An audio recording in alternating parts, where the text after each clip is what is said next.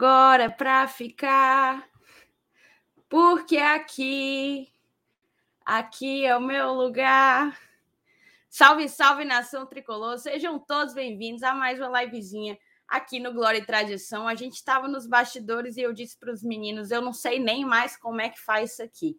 E olha, de fato, tá, tô meio enferrujado, vocês vão me desculpar. É capaz de eu fazer uma mais uma live meio areada, daquele jeitinho que vocês conhecem bem. Mas vai chegando, deixa o teu like, é de graça. Você mostra para o YouTube que o conteúdo é bom, que o conteúdo é relevante, ele indica a gente para mais e mais torcedores. É uma das formas que você tem, inclusive, de fazer com que o nosso conteúdo tenha um alcance maior. A outra forma é compartilhando essa live, tá? Aqui embaixo tem aquela setinha, você consegue copiar o link da live, manda nos teus grupos de WhatsApp e chama todo mundo para conferir aqui mais uma live no GT. A gente vai conversar sobre os últimos resultados do Fortaleza. Lamentavelmente, a gente vem aí de quatro derrotas, é a maior sequência de derrotas da era Voivoda, e talvez seja oportuno que a gente traga aqui algum diagnóstico, né? Que a gente tente identificar o que é que está dando errado, o que é que precisa ser corrigido, porque o fato é que o Fortaleza vai ter que se reinventar, vai ter que corrigir os seus erros, as suas carências com o bonde andando, jogando Libertadores da América, jogando Copa do Brasil, jogando final de Campeonato Cearense, jogando principalmente a competição mais importante do ano, que é a Série A do Campeonato Brasileiro de Futebol. Vamos trazer toda essa discussão hoje aqui na nossa live, tá? Esse conteúdo, inclusive, ele é patrocinado pelo OneFootball, tá?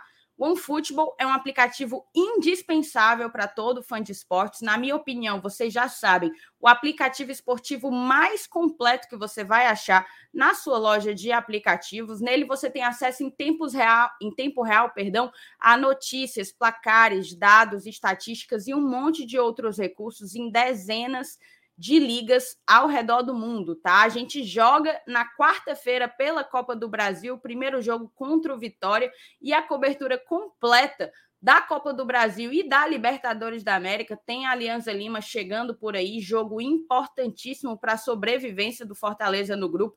Tanto Libertadores como Copa do Brasil, você acompanha a cobertura no OneFootball. E tem mais, tá? Você marcando Fortaleza como teu time do coração, e ativando o sininho das notificações, você fica por dentro de absolutamente tudo o que rolar com o nosso tricolor de aço. As últimas notícias, os próximos jogos, as escalações, os gols e muito mais. Então não perde tempo, clica no primeiro link da descrição.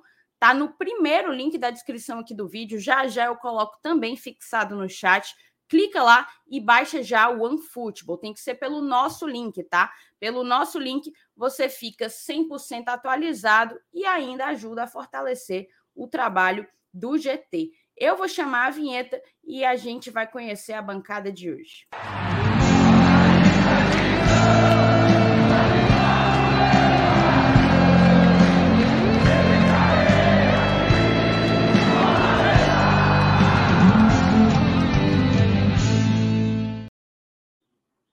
Estamos acá, estamos acá. Muita saudadita, muita saudadita de, de estar aqui com vocês. Sejam bem-vindos, Felipe. Era o Felipe que tinha que dizer sejam bem-vindos, Thaís Salava. Vou, vou lhe é, dar.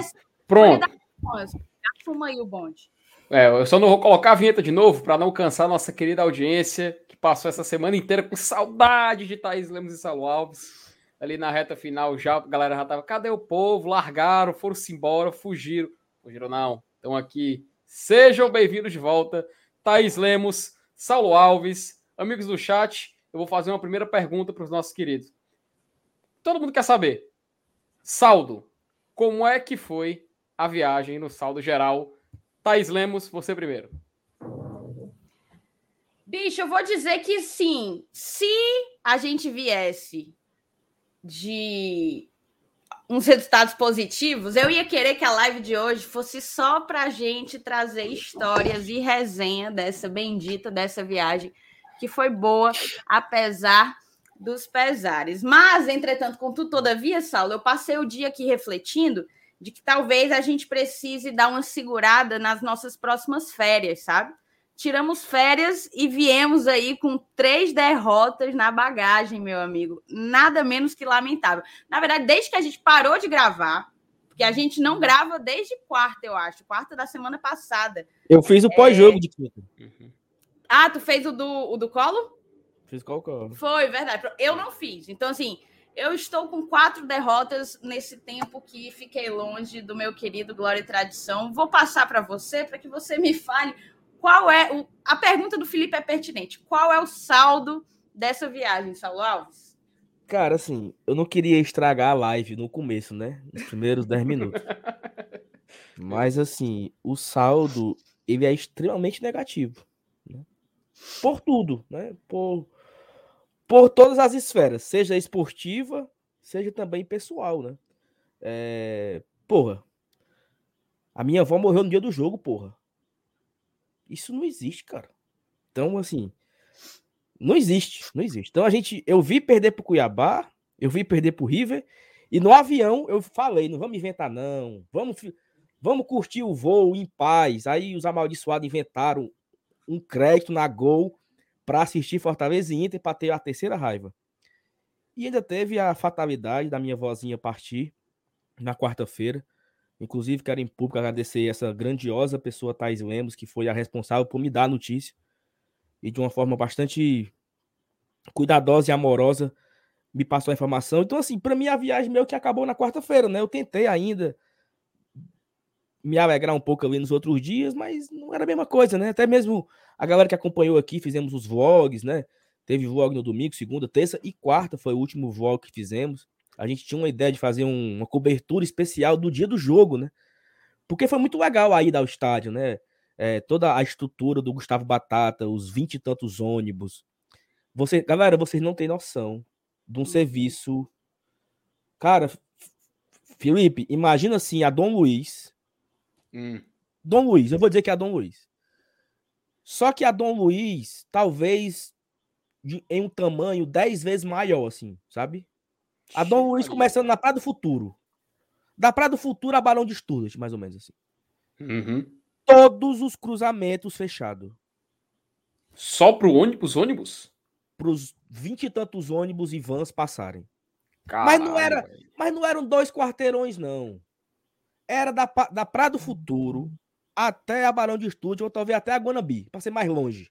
Não é pegou um sinal fechado. Era... Felipe, tu não acredita, assim, é inacreditável. Assim. E os ônibus passando e a galera nas ruas. Filmando. E os torcedores do River no, nas calçadas filmando calçadas, o comboio. É. O que, o, que, eu... o que era isso? O que, que é isso? O que é isso? Porque os ônibus passando lá no, com o comboio da polícia, assim, uma preparação, uma... o que a polícia de Buenos Aires fez pela gente, eu nunca tinha visto na minha vida. Nem em Copa do Mundo, eu não sei como é a Olimpíada, que eu nunca fui. Mas, assim, um negócio absurdo, um cuidado, um tratamento, sabe? A gente não tivemos risco nenhum, assim.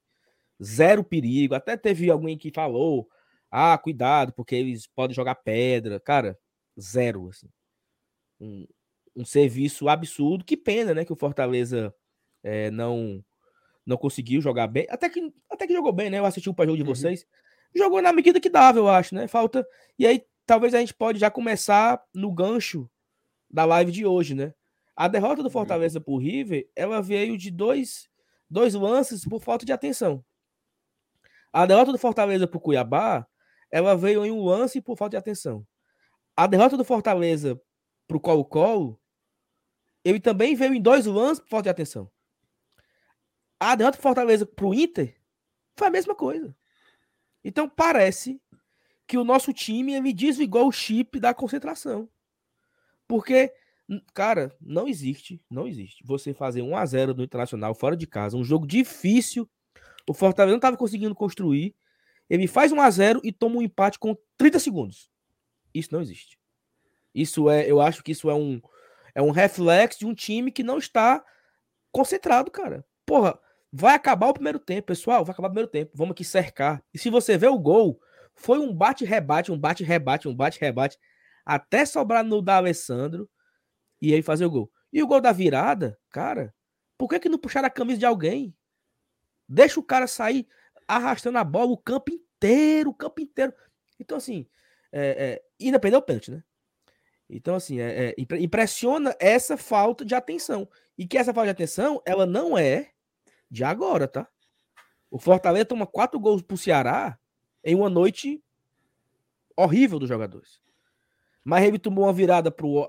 Ele tomou um gol no final do América Mineiro, ele tomou um gol no final do Internacional, ele tomou um gol no final do Corinthians, ele tomou um gol no final de São Paulo, ele tomou um gol no final de tanta gente. Foram tantos pontos perdidos naquela reta final. E mesmo assim, ainda terminamos em quarto, graças a Jesus. Então, acho que é um pouco disso. É. Essa viagem, para mim, foi um salto negativo. Mas foi uma viagem legal, né? Deu para descansar, deu para curtir, deu para se divertir com os amigos. É uma cidade maravilhosa, linda, um clima agradável, um frio gostoso, muita diversão. Foi muito bacana a viagem de uma forma geral, mas para mim, particularmente, fica um saldo negativo por ter perdido o jogo, né? E também pela partida da minha avó que eu estava lá, não pude voltar para o Brasil. Mas eu quero agradecer a todo mundo que está aqui no chat, muita gente mandou mensagem para mim, é, muita gente foi, é, eu não sei qual a palavra correta, né? Mas muitas pessoas me mandaram mensagens no dia, me mandaram WhatsApp, mandaram comentários no Twitter, no Instagram, aqui no chat também, algumas pessoas também mandaram mensagem. Então, assim, fica a nossa gratidão, fica a minha gratidão a todos vocês. Realmente, foi uma semana muito difícil para mim, é, mas a gente supera, a gente vai superando. É, eu entendo que foi o melhor, assim, para acontecer também. Ela já estava debilitada, então as coisas acontecem como tem que acontecer. Agradecer também aqui em público ao Felipe, ao Elenilson e ao Márcio Renato, porque seguraram aqui as pontas, não é fácil. Fazer live todos os dias por duas horas cansa pra caramba. Por isso que nós somos cinco. E por isso que nós cinco fizemos, fazemos revezamento. Ainda tem o Dudu também, um abraço pro Dudu, MM também, que chegou junto. Ajudou demais, né? É, e assim, muito obrigado a vocês, né? Por vocês segurarem pra gente tirar uns dias em off aí. Nem foram tantos off, né? Porque nós ficamos também uhum. fazendo vlog. E a gente trabalhava, assim, a Thaís é testemunha, que até quarta-feira eu dei o gás para os vlogs saírem, né? Eu, minha cabeça pensava o tempo inteiro, produzindo, onde eu parava, eu fazia uma filmagem. Mas é isso, vamos começar. E só aproveitar, Salo, rapidinho, rapidinho, só, só, aproveitar, cara, porque eu achei isso muito bacana, sabe? A gente tava falando, quando tava conversando sobre conteúdo e tudo mais, que foi muito, sim, bonito, cara, a gente vê que, mesmo com a viagem, mesmo vocês tendo, assim, a oportunidade de estar vivenciando essa experiência do jogo do Fortaleza, estavam lá tentando ao máximo compartilhar esses momentos, né, cara? E sim, os, vlog, os vlogs que foram publicados aqui no Globo de Tradição, eu falo, eu falo sem, sem medo nenhum, cara. Foi assim, os melhores conteúdos que eu assisti do Fortaleza na Libertadores, tá? Não é porque eu, não é porque eu sou do GT, estou no GT, que eu tô falando disso, não. Mas porque realmente é algo muito bem produzido, foi algo muito bem feito. Vocês escolheram realmente os temas assim da melhor forma possível. Eu lembro que quando a gente ia publicar de manhã, a gente assistiu o vídeo antes. Eu achava era legal, porque eu já vi antes, deu tempo, mas mesmo assim depois lá, né? Pô, galera, cliquem lá, viu? Se você não viu o vlog, vai lá, dê a view pra gente aí, porque o conteúdo é bom, é de qualidade e deu para todo mundo se sentir um pouquinho lá, cara. Isso que eu acho que, valeu a pena, tá? Toda essa experiência ser compartilhada. Então, também aproveitar e, e, e reforçar essa palavra, sabe? Que foi muito bacana também todo o conteúdo que foi produzido na Argentina. O Instagram do GT, cara, com os, com os stories é, publicados de lá, vídeo do Saulo dançando, vídeo do Saulo dançando, teve de tudo, cara, teve de tudo. Então, realmente, também, em nome da nossa audiência também, só ressaltar que foram muito foram muitos conteúdos bacanas sendo publicados em todas as redes do GT e principalmente aqui no YouTube com os vlogs. Só reforçar esse, esse recado que todo mundo concordou, cara. Acho que não teve uma pessoa queria, que, que não gostou. Eu queria agradecer também ao Douglas, né? Que foi Pô, o editor dos dele. vídeos. Cara, assim, é um trabalho absurdo. FT, um, um, spoiler, tá? Teve um vídeo aí que no final do vídeo eu, eu entrevistei o Marcelo Paz, né? Sim, sim. assim, o, Sa, o, Sa, o Saulo. Sem demais comentários. Né? é. Cara, é. Ah, e nós, e nós fizemos a live de pré-jogo, né? Também, lá do Porto uhum. Madeiro, também, né? Na, na terça-feira à noite. Cara, essa essa live do essa, esse vídeo da, do Paz, né, que eu entrevistei o Paz, eu mandei os vídeos duas e meia da manhã. Porque foi um dia que deu uma esticada, né? Foi um uhum. dia que nós demos uma esticada. E eu terminei de mandar os vídeos para ele duas e meia da manhã. Cara, nove horas o vídeo tava feito. Peraí, porra. Uhum. Né? Então, assim, um absurdo. O Douglas, um abraço para você, Douglas, também nosso parceiro aqui. E assim, né? Ele tinha uma preocupação porque ele nunca tinha trabalhado com edição de vídeos para futebol, então ele colocou pra gente, gente, eu não sei muito bem o que é que vocês querem de mim, mas a gente falou uma coisa, duas coisas, três coisinhas, ele pegou o espírito e, e arrasou a semana inteira dos vlogs. Muito obrigada, Douglas, que a gente possa manter essa parceria aí nos próximos meses, nas próximas etapas que o, que o GT tiver pela frente. Mais alguma coisinha para falar, Saulo Alves?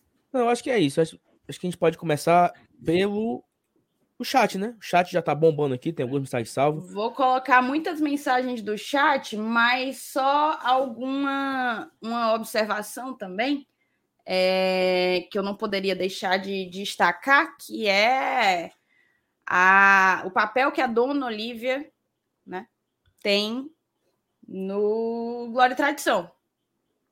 Não é direto, mas ela é responsável pelo gigante tricolor que o Saulo é. A gente repete aqui o tempo inteiro que o Saulo ele é a energia mais genuína do torcedor, né? E, e a Dona Olivia tem muito disso, de participação. Eu falei isso para você, inclusive, né? Então, que esteja dedicado. Eu acho que uma live é pouco. Dedicar uma live a ela é pouco. Eu acho que todo o trabalho, todo o nosso crescimento tem dois dedinhos dela, sem sombra de dúvidas, ou mais. Então, que ela esteja escutando isso e que ela siga comemorando, festejando o crescimento do Fortaleza, do Glória e Tradição, de você e da sua família. Tenho certeza que ela vai estar acompanhando tudo.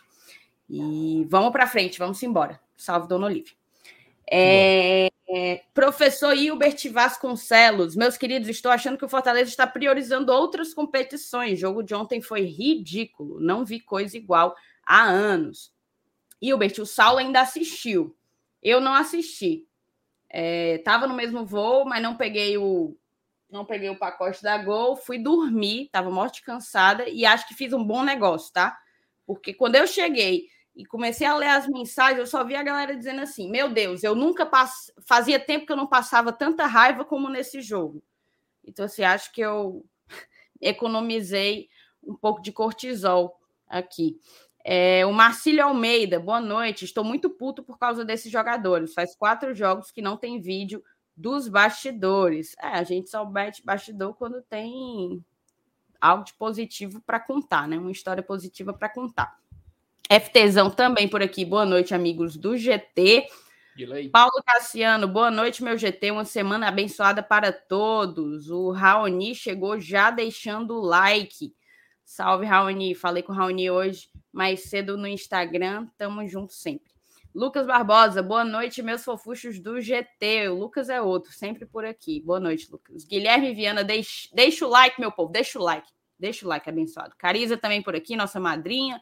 Paulo Lencar, boa noite, GT. Thaís e Saulo, bem-vindos de volta. Obrigada, Paulo. Obrigado. O Walter, GT, o melhor. Sérgio Magalhães, saudades dela. Oh, não sei se é de mim ou é da Vitória, viu? Bote aí, Sérgio. Bote aí se é de mim ou se é da Certamente Vitória. Certamente é da Vitória, né? Deve ser, viu? Deve ser. Mas dos se for de pontos. mim, eu agradeço. Sou grata. Saudade dos três pontos, né? O Flávio dizendo que eu sou turista. Cara, tem uns padrinhos que esperaram tempo, viu? Para poder entrar no grupo. Foram entrar hoje à noite, os coitados. Tempo, tempo, tempo. Eu me desliguei, viu?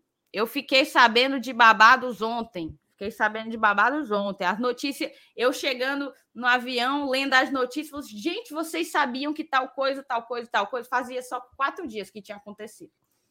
Deus é fiel, sempre. Leão tem que voltar a rugir. O Paulo bota aqui que espero que vocês tenham trago as vitórias. Só foi vocês irem embora que as coisas saíram dos trilhos. Paulo, eu espero que isso seja verdade. Porque se for isso, é fácil de resolver, sabe? Já estamos aqui de volta, os chakras se realinham. O problema vai ser se o buraco for mais embaixo, o que está parecendo ser. A gente vai conversar sobre isso hoje à noite. O Igor Guerreiro botou: Boa noite, bancada. Thaís, não te vi em Buenos Aires, só vi o Saulo no intervalo do jogo. Quarta-feira o time vai voltar a jogar bem. Abraços. Igor, tô cada vez mais certa de que eu me escondi sem querer me esconder, porque todo Cara, mundo tá me dizendo isso. E, e Thaís, eu quero pedir perdão a todo mundo aqui, e até mesmo ao Igor, né?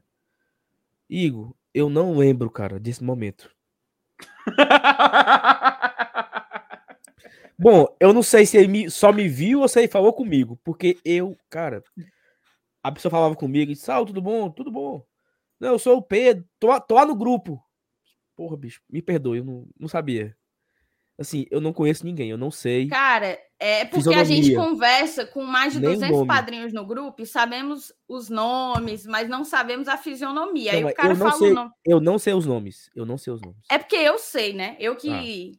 Coloco na planilha, eu lido com o nome deles todo mês e tal. Então eu sei o nome de todos, mas não sei a cara. Aí a pessoa chegava, dizia o nome, aí eu, ah, agora eu sei, mas não vou saber nunca pela cara. A gente vai conhecendo. Inclusive, é, putz, encontrei tanta gente nessa Buenos Aires, tanta gente legal, tanta gente bacana mesmo. Eu, não vou falar aqui os nomes, porque eu vou esquecer de alguém e, e vou acabar sendo injusta, mas para você que trocou ideia comigo em Terras Hermanas, um grande beijo, grande abraço e prazer. O Paulo botou aqui que os vlogs estavam extraordinários. Vamos ver se a gente consegue dar continuidade a esse projeto aí. Tem que ter coisa interessante para mostrar. Não dá para também ficar fazendo é, de qualquer coisa, né? Vamos ver, vamos, vamos planejar. GT, GT trabalho e trabalho. O Ellison, boa noite, Thaís e bancada. Já deixando aqui o like, esperando vocês me acalmarem, porque ontem foi de lascar o cano. Não sei se a gente vai conseguir te acalmar, Ellison. Humberto Farias, tudo voltando ao normal. Live, live atrasada, Thaís e Saulo na bancada. Vamos vencer quarta-feira. Deus queira, meu amigo. Aí, meu amigo, aí se não vence quarta-feira, Humberto, não diga isso não, cara. Lucas, Lucas Barbosa, Tatá voltou, então o Fortaleza vai voltar a vencer. Amém. Deus queira. Ele e Aguiar, bem-vindos de volta. Agora o time engrena. Estou começando a ficar com medo da expectativa da audiência, viu, Saulo? Ah, Maria, Que a Deus queira. mensagem do Marcos, ó, mensagem do Marcos, bem legal. Boa noite, GT. Em meio a muitas coisas chatas pelo lado do nosso leão, posso dizer que meu final de semana teve uma notícia maravilhosa. Descobri que serei papai. Mais um tricolor Aí, rapaz. ou uma Aí, tricolor para a nação. Um grande abraço para você, Marcos, para sua esposa e parabéns, cara. Parabéns. É uma dádiva de Deus que venha com muita saúde, tá? Superchatzinho só para começar a noite. Denis Lima, boa noite a todos. Abraço em especial ao Saulo. Muito bom encontrar você e o Iago em Buenos Aires, do Passaré para Buenos Aires. Abraço, Denis. O Denis foi no ônibus com a gente, né? Ele tava sem ônibus, acabou subindo no nosso ônibus. O homem é presidente da embaixada do Rio Branco, viu? No Acre. Acho que é isso. E é é? Rondônia. Ou é Rondônia. Denis, me perdoe. Roraima. Sei não. Pelo Sei amor que de é- Deus, Saulo. Rondônia, Roraima, Acre, tu tá dizendo só os, os, os estados do norte, tudinho. Mas é um dos três, oxe. É um dos três, que ele é o presidente da embaixada. É, o É, a amostra embaixador. é pequena. Paulinho, meu querido Paulinho. Paulinho estava conosco, foi, foi bem legal. Fala, meus amigos, foi, foi show estar com vocês, foi maravilhoso, Paulinho. Messias, Thaís e Saulo voltaram para que os chakras do Fortaleza se equilibrem. Torcer Fortaleza estava estranho esses dias. Grande beijo para você, Messias. O André, cara, os mesmos erros repetidos de forma seguida, não vem de hoje. Já aconteceu isso em outras temporadas. Psicológico destruído. Tem um tempinho que falo isso no grupo. Psicológico é um tópico que tem que ser colocado aqui no debate essa noite. O Juvenal, boa noite, bancada. Parabéns pela cobertura e forças. Cheiro, grande beijo para você, Juvenal. O Hélio, parabéns pelo trabalho na Argentina. Vamos falar agora da ruindade de Fortaleza, da teimosia do técnico. É a opinião do Hélio, vamos falar assim. Paulinho, eu jamais imaginava um pós-viagem com tanto banho de água fria. Jesus. O- Eu a falei, falei, energia é Paulinho? essa. Ó, eu falei, tava todo mundo meio ali ainda anestesiado com a viagem, tava no segundo dia, lá no jogo do Cuiabá, a gente tá Primeiro ponto, Thaís Leme, primeiro ponto. Eu vou compartilhar essa, essa conversa aqui, ela é compartilhada com quem tava em Buenos Aires e você que não estava também, para você entender o meu nível de loucura. Decidimos ir assistir o jogo Fortaleza Cuiabá em um restaurante lá, que é um, até falei aqui dele, né? um re- restaurante brasileiro e tal e tal. E aí eu sei que é, tava cansado, a gente tava batendo perna e pegamos o táxi para ir pro, pro, pra esse bar. No caminho, na cabeça de gente doente, né? Vê assim, ó. Eu nunca ganhei um jogo em um bar. Vou embora, fico, vou embora, fico, não vou mais. Fiquei naquela angústia, né? Aí começa o jogo. Aí eu, eu pensando assim, não, eu vou no shopping ver o negócio do meu chip e não vejo o jogo. Gol do Cuiabá. Tá aí. Perdeu, entendeu? Aí quando eu voltei, aquela emoção para fazer o gol, tentando, não fez. O pessoal que tava lá, e eu não sei se vocês também que estão aqui, é, se sentiram a porrada no domingo, porque eu senti a porrada domingo. Eu até coloquei no Twitter. Domingo à noite. Essa derrota me deixou um pouco desanimado. Eu dividi o quarto do hotel com o Fábio. O Fábio me viu triste no quarto. Domingo à noite. Eu senti a derrota ali. Por quê? Porque o Fortaleza ia ter uma sequência difícil. O Fortaleza ia pegar o River, que a lógica seria perder, a lógica era perder. Se o Fortaleza consegue ganhar, o Fortaleza era notícia na Argentina por duas semanas. Era uma coisa fora da curva. O normal era perder. Se conseguisse o um empate, era para fazer carreata. E a gente pegaria o Inter fora de casa, que nunca ganhamos, nunca, nunca ganhamos do Inter em Porto Alegre. Então, na minha cabeça, naquela hora, eu sentia, eu disse, meu amigo, fudeu. E a galera do lado, calma, que calma, porra. Não, perder quatro seguidas. Porque já, já está em duas. Vão perder pro, pro River e vão perder pro Inter. E depois tem o Corinthians fora de casa. Graças a Deus, talvez, talvez, essa sequência agora sem brasileiro, que é até o ponto dessa live, dê pra gente se realinhar. Temos aí uma oportunidade de pegar um Vitória, que é um jogo difícil pra caramba, dois jogos contra o Calcaia e o Alianza Lima, que o Fortaleza, que, que o Alianza não ganha, não sei quanto mil anos, mas não quero nem falar disso, não. Talvez o Fortaleza tenha uma oportunidade nesses próximos quatro jogos se realinhar. Para quando for pegar o Corinthians no brasileiro, ele tá com a energia um pouco melhor e arrumar alguma coisa por lá. Que também nunca arruma. Sempre Calma. perde. Vai Sabe um detalhe? O ah. Aliança não ganha um jogo Libertadores há 25 anos.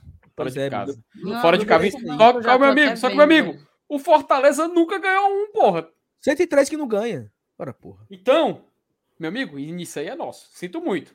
Mas aí a, tá convergindo pro nosso favor. Então, então assim, na hora que é. Porque assim, se desse, se tivesse acontecido a lógica, certo? A lógica.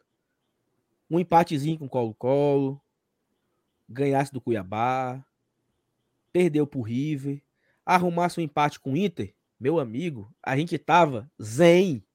Hum. Tava zen. Uma derrota nos últimos quatro jogos, perdemos pro River porque é o River.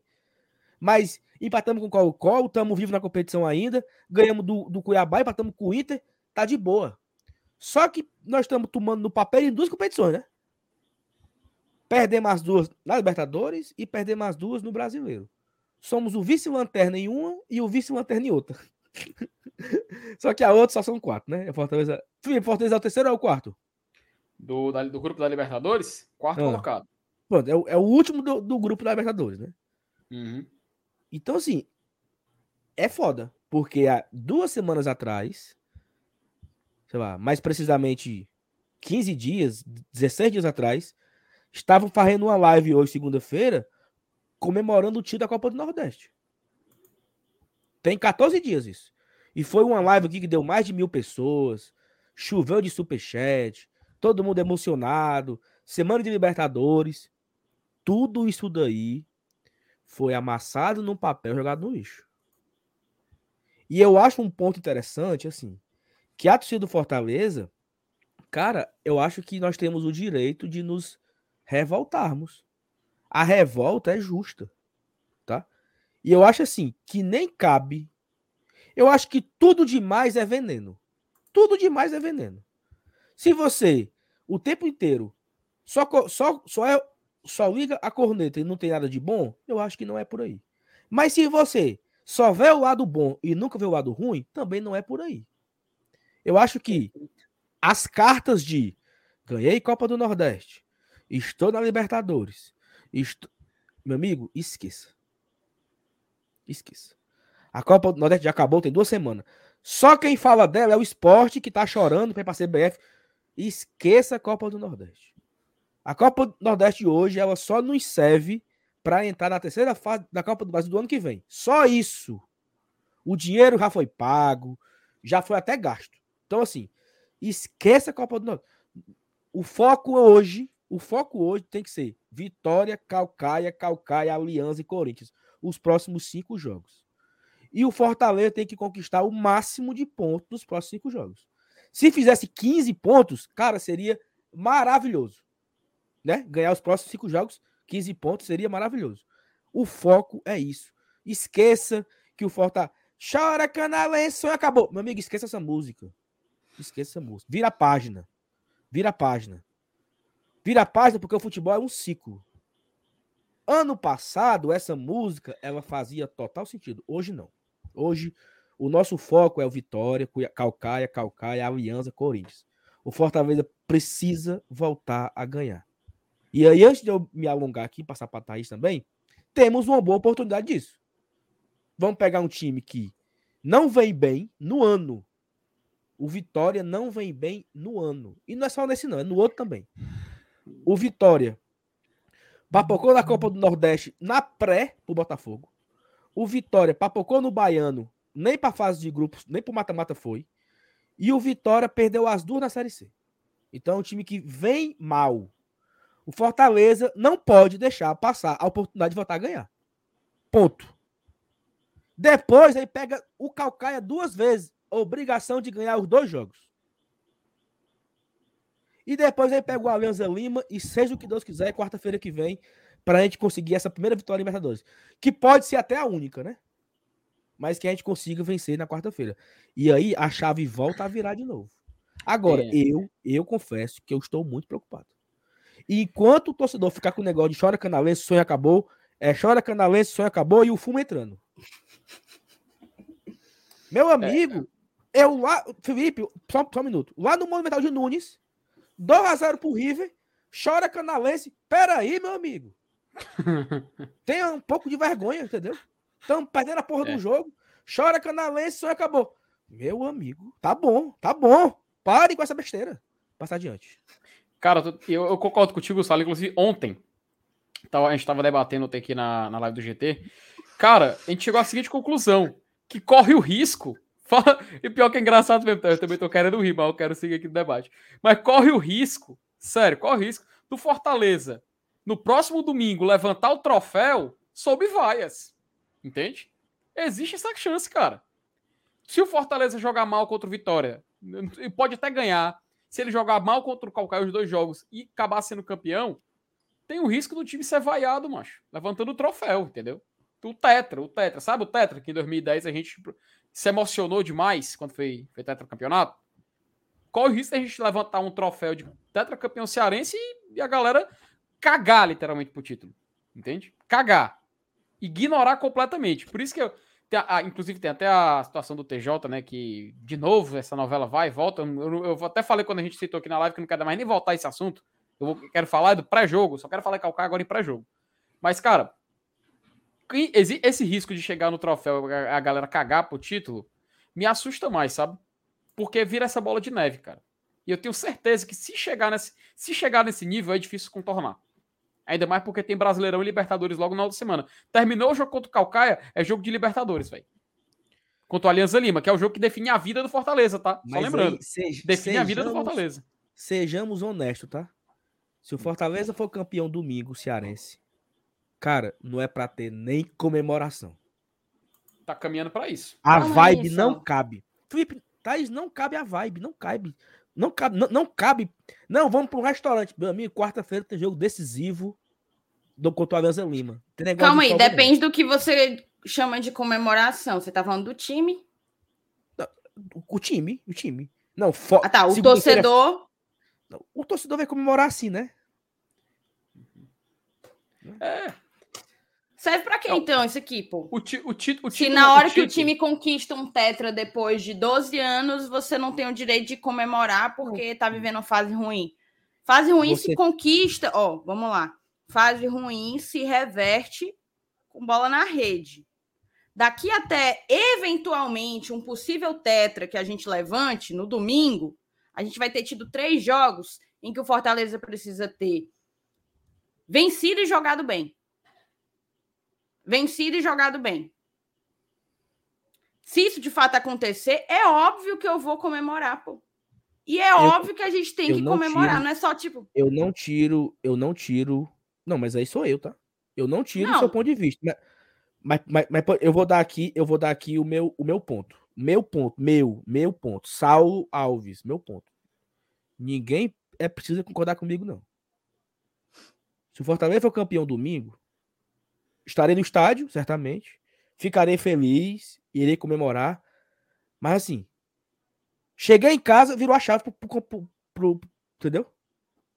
Uhum. não, claro. Até na Copa É- do é- Nordeste, dois dias depois, a chave tava Pronto. virada. Pronto, é, é isso aí. É. Não, não dá pra esticar muito a conversa e nem dá pra colocar como carta na mesa que, ó. Ah, mas fomos campeão cearense e campeão da Copa do Nordeste. Não. Cara, eu tô, eu tô tão preocupado com o brasileiro. Eu tô tão preocupado com o brasileiro, Thaís, que eu não sei, que eu não sei se eu vou ter, assim, a euforia toda, não, sabe? Isso não quer dizer que eu não quero ganhar. Eu quero muito ganhar. Muito. Ó, Claro que eu quero ganhar. Ó, ó, esse, esse foi o centro do debate ontem, sabe? A gente tava falando justamente nesse pós-jogo contra o Internacional. E foi esse o ponto. Por quê? Se, ó, vou, vou, vou dar o seguinte cenário. Vamos imaginar, Fortaleza e Vitória, tá? Vamos supor que Fortaleza ganha de 1 a 0 jogando o que vem jogando. 1 a 0 sei lá, gol de, de pênalti do Pikachu. Pronto. Contra o Calcaia, ganha de 1 a 0 1, 2 a 0 ali, jogando mal pra caralho. Chega no domingo. Fortaleza faz um jogo, um jogo muito burocrático, mas assim levanta o título eu tenho certeza, certeza que da grande parte que vai estar no estádio, que se, se caminhar até lá dessa forma, acho que nem vai chegar a vender todos os ingressos disponíveis, vamos descobrir, né? Afinal, a gente não é nem, tem nem bola de cristal. Mas corre o risco muito grande de chegar lá, levantar o troféu e a galera vaiar. Outro cenário. Vamos supor, Fortaleza vence o Vitória com autoridade. Fortaleza enfrenta o Calcaia, time mesclado no primeiro jogo, vence também com tranquilidade. Chega no outro domingo, é campeão. Cara, eu tenho certeza que não vai ser unânime. E eu não tô dizendo nem assim unânime ao ponto de, de exagerar o ponto para dizer que de 10, de 10 em cada 10 torcedores é, não vão questionar. Eu tenho certeza que vai ter pelo menos de 10, uns dois ou três, que no mínimo vai ficar com aquela pulga atrás da orelha e vai cobrar. Porque não tem como, cara. Não tem como. Porque o nível, o nível do, dos jogos que a gente vai enfrentar, sem dúvida nenhuma, não adianta a gente questionar, é abaixo das outras equipes que a gente vem enfrentando. Um é uma equipe que está na zona de rebaixamento da Série C, que perdeu pro Floresta jogando no Barradão. E a outra é o Calcaia, que chega a uma final de cearense com méritos, diga-se de passagem, mas não tem o orçamento do Fortaleza e nem a gente discutir isso aqui. Então, por isso, isso aqui a gente falou ontem, e é isso que me deixa um pouco com a pulga atrás da orelha e com medo de se tornar uma bola de neve. Porque o time, mesmo sendo tetra, depois de mais de 10 anos, que é uma conquista que realmente tem que ser valorizada, até eu concordo com o que o Sala Thaís falou, a gente tem que comemorar mesmo, pô, é um tetracampeonato, é mais um título cearense. É o título que vai igualar o Fortaleza com o Ceará, porque eles é, contam aquela decisão na justiça que dá os cinco títulos lá da. que nem federação existia, iguala 45, 45. Fortaleza se torna sim. Se torna sim o maior campeão cearense. E isso, cara, saber que a gente não vai poder nem ter isso para comemorar, vai ter, vai ter sendo, isso sendo questionado, complica. Complica Assim, e eu acho que fica complicado. Sim, sim, continua, vai. Não, não, não estou falando que é para vaiar o time, virar as costas, não. Mas Esse é meu medo. o, o comentário do Felipe aqui, ele é muito preciso. Cada competição tem um tempo certo de ocorrer. Estadual é antes do brasileiro. Vencê-lo após um início, não sei se é ruim, né? Uhum. Início, início do brasileiro, não tem mais tesão em comemorar. Cara, é porque assim, é só aquela aquele coraçãozinho quente antes de uma final. Aquela ansiedadezinha pro jogo, aquele nervosismo por ser campeão. Eu não conheço ninguém que esteja, que esteja assim. É, esse é meu ponto. Então, é Mas você. tu já estava antes disso? Porque eu não estava. Ninguém, todo mundo estava assim Eu fiquei, final de campeonato eu cearense. fiquei, eu fiquei nervoso pra caramba quando o Fortaleza tom- tomou o empate do Ferroviário. Beleza. Eu quando a gente comemorei pra classificou caramba pra esse, pra esse o campeonato gol. cearense, quando a gente classificou para essa final de campeonato cearense, em que nem a data se tinha, É, joga mas, para frente, mas quando, mas quando, bota quando der. não, mas calma, olha O só. clima já estava assim. Lori, ó, o Lorival, faz tempo que ele fala aqui que vai sair, que vai se Vá, homem, vá. Já tá perdendo tempo aqui. Tá aqui só sendo besta, falando besteira aqui. Vá-se embora. Não, porque o cara fica. Comentário ridículo, vou embora. E ele sai, na hora que ele quiser, Vá-se embora, sai. Vamos Vá-se embora, focar aqui pronto. nas outras 648 pessoas que Ah, que estão aqui e querem estar. Ó, é- porque olha só, o a final do Cearense ela ia acontecer no jogo do Cuiabá, não, é- não era assim? Quanto o Cuiabá É. era a ida e no jogo e no jogo agora do final de semana era a volta. Mudou, mudou. E ainda tem essa história aí do, do, do- do tribunal, de não sei o quê, de não sei o quê. Eu concordo uma postagem do Márcio Renato, que ele falou no Twitter assim: Fortaleza tem os próximos quatro jogos para retomar a confiança. Isso para mim é fundamental. Pronto. Se o E Fortaleza assim, uma ganhar do... observação, tá? Porque a galera fala, porra, negócio de retomar confiança contra o Vitória e dois jogos contra o Calcaia. Calma aí. Vamos saber separar as coisas. Ninguém tá dizendo que vencer do Vitória e os dois jogos do Calcaia vai resolver os problemas do Fortaleza. Claro que Nem não. perto disso. Claro que nem não. perto disso. Mas vai sim, impacta sim na moral do time, no ânimo, na confiança, para uma sequência ainda mais importante. Libertadores, Série A, principalmente Série A. Então ninguém está dizendo que é vencer esses três jogos que vai fazer a gente esquecer das duas primeiras rodadas lamentáveis no Campeonato Brasileiro e do início aqui meio esquisito na Copa Libertadores. Não é isso. Mas, assim, a continuidade do nosso projeto e dos objetivos esportivos do primeiro semestre passa necessariamente pelas vitórias nessas três próximas partidas. Três partidas em quarta, quinta, sexta, sábado, domingo. Cinco dias. Três Não. partidas em cinco dias. Quarta, quarta, sexta, domingo e quarta.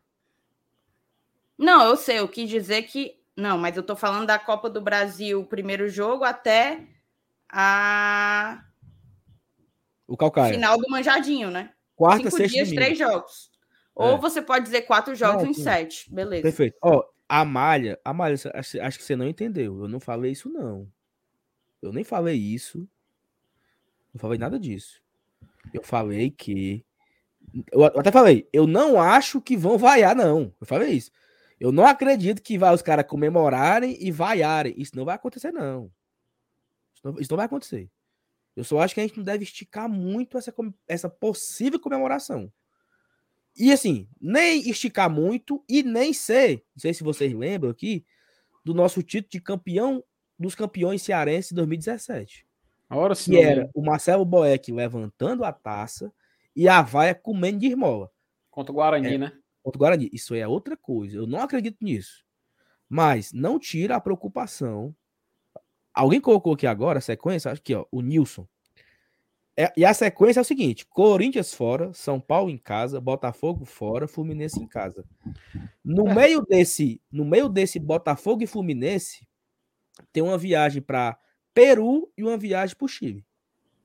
Só. Ele vai para o Rio, Rio, Rio, Lima, Lima, Fortaleza, para pegar o Fluminense, Fortaleza, Santiago, para pegar o Coco. Uhum. Então, assim, e você que acompanha o God Traição há mais tempo, a gente vem falando desse fumo aí de calendário já tem muito tempo. Quantas vezes Thiago Minhoca entrou aqui na live para dizer que ia ser ruim? A galera se emocionou. Uma vez teve uma live do FT e do Minhoca que a galera ficou assustada. Isso não é nenhuma novidade. né? Então, acho que é todo mundo preocupado. E eu quero muito ser campeão cearense também, mas eu prefiro me livrar da zona de rebaixamento da Série A. Porque a zona de rebaixamento, ela tem ali um negócio que fica puxando seu pé, sabe? Não tem o, o monstro do lago, né? Uhum. Fica puxando seu pé, o monstro do lago. E não quer soltar, não. Então, assim, quanto mais cedo a gente conseguir se livrar, voltar pro eixo, talvez, talvez, ganhar do Vitória, ganhar as, do, as jogos do Calcaia, ganhar do Alianza Lima, volte a confiança, os jogadores voltem a para pegar esse Corinthians e fazer uma vitória. Porra, seria maravilhoso. Inclusive, assim, é, foi o. Quando a gente empatou contra o Cuiabá, eu já estava lá. Foi um gol, assim, me irritou muito mais do que levar o gol do Cuiabá. Foi a incapacidade, a a falta de capacidade que o Fortaleza teve de conseguir reverter um resultado infeliz, que é aquele gol ali, né? Um desvio, uma coisa esquisita, dentro da sua própria casa. Meu amigo, como que você não consegue ao menos empatar? Foi o que me chamou a atenção ali. Mas eu até falei com o Saulo, eu falei, eu não vou permitir que isso me, sabe, que o my vibe, não vou permitir que isso me afete, porque quarta-feira tem um jogo histórico contra o River, eu vim para cá para isso e etc. Agora, ter empatado em casa, empatar não, ter perdido em casa para o Cuiabá faz com que o Fortaleza precise conquistar aqueles chamados pontos que a gente já entrega, né? Que a gente já conta com a derrota, digamos assim. Um Fortaleza e Palmeiras no Allianz Parque. É um negócio desse que a gente vai ter que para compensar. Porque o resultado que se marca no caderninho contra o Cuiabá dentro de casa era uma vitória. Para mim, era isso que o Fortaleza, e sem soberba, sem nada, que é uma questão de planejamento e contagem de pontos. Você tem que trabalhar para ganhar todas em casa e tentar beliscar o que der fora. Do Cuiabá, a gente precisava ter vencido. A partir do momento que se perde, logo na primeira rodada, você vai ter que bu buscar aquele ponto mais difícil. E vai ser contra quem? Vai ser contra esse Corinthians? Vai fora, né, na, no Itaquera, e uma coisa que me preocupa, o Botafogo tá voando agora, tá não sei quantos milhões investidos, Fluminense com Cano e sei lá mais quem que tá, também não tá, não tá no... times que antes poderiam ser considerados no bambo, não estão mais, estão no bambo assim. Estão com investimento pesado, então o nível do campeonato, na minha concepção do campeonato de 2022 é maior do que o de 2021. E o Fortaleza vai ter que acordar para a vida, porque depois que o negócio desanda, para você correr atrás, meu amigo, tem Ezé. O Grêmio é uma prova clara e recente disso, entendeu? Para você correr atrás de prejuízo. Então, é aquela coisa. Me preocupa nesse sentido. A gente tem muitas mensagens para ler agora, certo? A gente tem muitas mensagens para ler agora, para depois a gente entrar um pouco mais no debate do diagnóstico, né? Você vai falar vai. alguma coisa? Não, pode passar adiante na mensagem. Tá, vamos aqui. É, tentar passar bem rápido, tá? O José Maria botou boa noite, amigos do GT, direto do ICO. Abraço, Saulo. Valeu, José Maria. O Igor falou que conversou portigo, contigo por cinco minutos, mas tudo bem você não lembrar. Não, mas assim, eu, eu lembrei agora do, do Igor, até e falou: vamos empatar, eu lembro disso. É, mas eu não, eu não liguei a pessoa, é só isso. Eu lembrei agora, perdão. Daniel, vocês não acham que esse papo de intensidade meio que mascara as reais deficiências do time? Não está faltando em muitos momentos apenas organização e concentração? Vou colocar aqui para ser um dos pontos que a gente vai debater aqui, tá, Daniel? Justamente essa coisa da intensidade, né? Que foi algo que se tornou um mantra da gente até pelo próprio Voivoda, né? Porque é um mantra para o Voivoda. A gente vai tratar um pouco disso aqui. O Max Fábio botou lá, boa noite, saudades. Beijo para você. O Thiago, ninguém falou nada desse elenco quando foi campeão da Copa do Nordeste. Essa nova geração de torcedores de cinco anos para cá se acostumou com vitórias e títulos. Concordo e discordo ao mesmo tempo, Thiago. Acho sim que o, o foram poucas críticas na Copa do Nordeste, mas na Copa do Nordeste a gente sobrou. Fortaleza sobrou. É... Mas houve crítica. Houve crítica de você sair da arena com um empate levado ali no, nos últimos minutos. Houve crítica também da gente ter vencido, venceu, mas foi muito mais. Foi no, num sufoco muito maior do que se esperava que fosse. Então eu acabo que concordo e discordo de ti. Geraldo Teixeira, só lembrando, Saulo e Thaís, os vlogs foram de ótima qualidade. Parabéns, beijo para você, Geraldo, muito obrigada. Cláudio perguntou se tu já comeu tua panelada, Saulo. Não tive tempo ainda, Cláudio, mas se Deus quiser, amanhã ou quarta-feira eu vou cumprir. Ricardo Batista, me encontrei com o Saulo no intervalo do jogo do Colo-Colo, que é a volta eu de vocês tragam as vitórias de volta. Grande Amém. abraço, grande beijo para você, Ricardo. Rodrigo Moraes, boa noite, Thaís Saulo e FT. Na opinião de vocês, vocês acham que já tá na hora do Max ir para o banco, não? É porque o Fortaleza nunca tem um jogador de confiança para bater pênaltis. E porque o Fortaleza nunca tem um jogador de confiança para bater pênaltis igual ao Palmeiras. Porque a gente não tem Rafael Veiga. É, Rodrigo, uh, assim, goleiro para defender pênaltis, se tipo, tá o, atualmente, se você colocar o Max do banco, você bota o Boeck, que nunca defendeu um pênalti. Não, mas eu acho que ele tá falando de. Ele falou de duas coisas. O primeiro do Max e o segundo, uhum. por que, que a gente não tem um batedor de confiança? Acho que ele falou em relação ao Pikachu ter perdido um pênalti. Ah, acho que é precipitado trocar o goleiro agora. Não tem nem condições, não tem nem cabimento. Para mim, o Max ainda é titular. E do, do, jogador de bater pênalti, atualmente eu vejo na hierarquia de cobrança de pênalti o Pikachu em primeiro lugar. Né? Ele acertou contra a Chapecoense ano passado, a última vitória fora de casa acertou contra o Bahia, inclusive dividiu as cobranças com o antigo, é, quem vinha ali logo em seguida no posto de cobrador, que era o Wellington Paulista, continua sendo. Ele fez um gol de pênalti ontem, ontem foi ontem o jogo, né? Fez o gol fez de pênalti contra o esporte na final. Contra o esporte, bem, muito bem lembrado, teve sangue frio para isso. E perdeu ontem contra o Inter. Acontece. Mas, mas também fez, né? Assim, tinha feito pois é. também, é. né? Então, acho pois que... é. Eu acho que o problema não são os nossos batedores, não, tá? Ali foi uma fatalidade. Para mim, bem mais problemático do que ele perder o pênalti ontem foi o, aquele lance no, contra o River, né?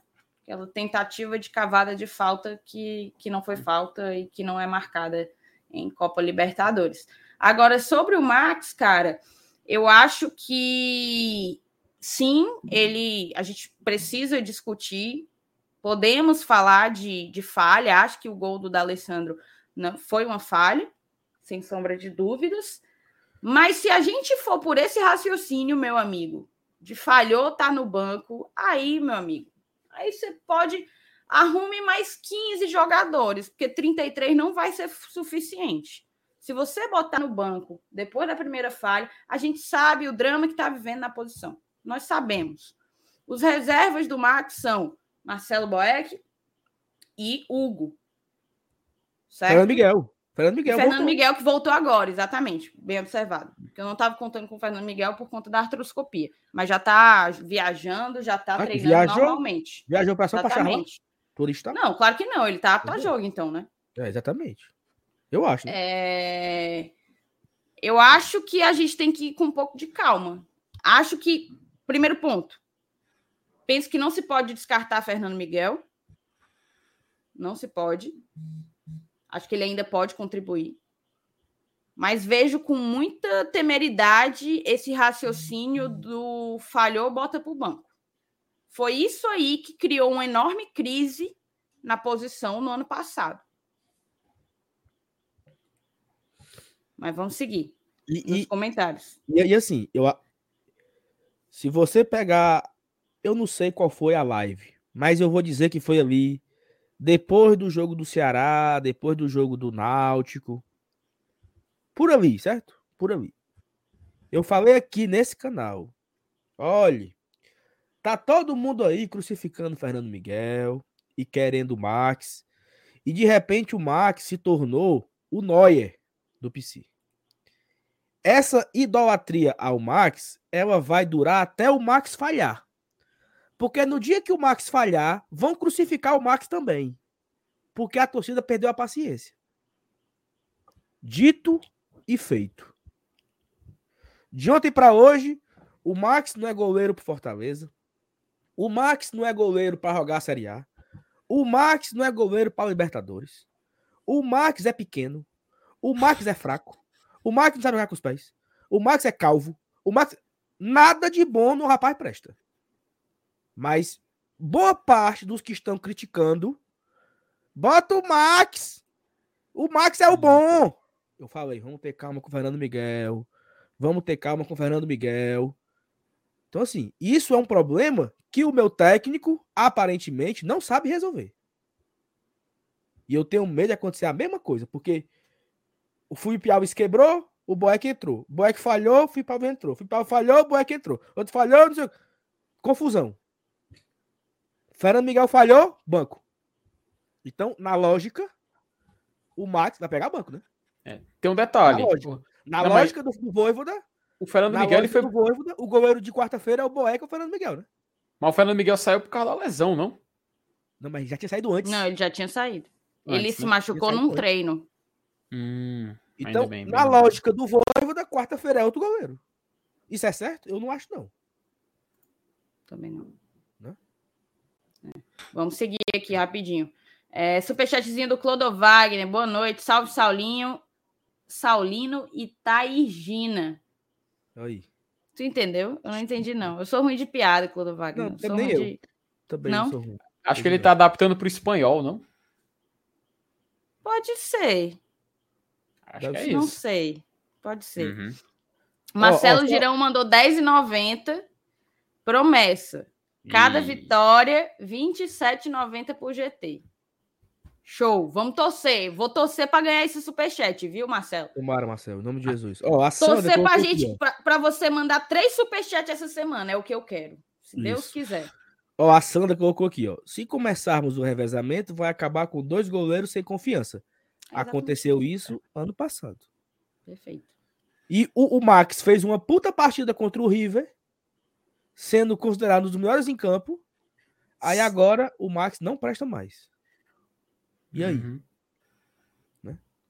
E que fique claro que ninguém está dizendo que não teve erro, que não teve não sei o quê. É exatamente o que o Saulo está falando. Você não pode achar que o cara é o melhor do mundo quando ele acerta, para no primeiro erro você jogar pedra e ele não servir mais Exa- para nada. Ele, mas pra você ter ideia, em estatísticas ele ficou na seleção da semana, cara, da Libertadores. Entendeu? Então, assim, calma. Torcedores, calma. Robertson Correia, boa noite, meus lindos. Que orgulho do trabalho de vocês. Parabéns. Grande beijo para você, Robertson. Robertson, muito obrigada. Fernando Calado, espero que vocês falem do preparo físico que impacta na intensidade, saúde e paz. Está escrito aqui no Verdade. tópico, tá? A gente vai tratar disso aí. Tá meio esquisito, a gente precisa entender. Somos leigos e é preciso que, que alguém com autoridade para isso nos conte o que é que está rolando, por que, que tanta gente está tá se machucando. Mas vamos lá. Paulinho Brasil, corremos um alto risco de iniciar a quinta rodada do Brasileirão com zero pontos. Tem noção da merda? Difícil. Só isso. Difícil. Não vejo motivo para desespero nem revolta. Tudo que está acontecendo é perfeitamente normal. Participar de quatro competições ao mesmo tempo tem dessas coisas. Vladimir, normal eu não acho que seja. Porque eu não acho normal você é, perder para o Cuiabá da maneira como foi, é, utilizando um time muito alternativo, muito mais do que deveria ser. Não acho normal o Fortaleza ter a chance de matar o jogo contra o Inter e, quiçá, trazer a primeira vitória em Porto Alegre e permitir uma virada. Para mim, não, não aconteceu de uma maneira normal. Perder para o Inter é normal? Acho que a essa altura não pode ser mais considerado normal. Pode não ser considerado problemático. Você pode dizer, não é problemático perder para o Inter em Porto Alegre. Agora, dizer que perder para o Inter, da maneira como foi o roteiro da partida, é normal, eu, eu já, não, já não concordo.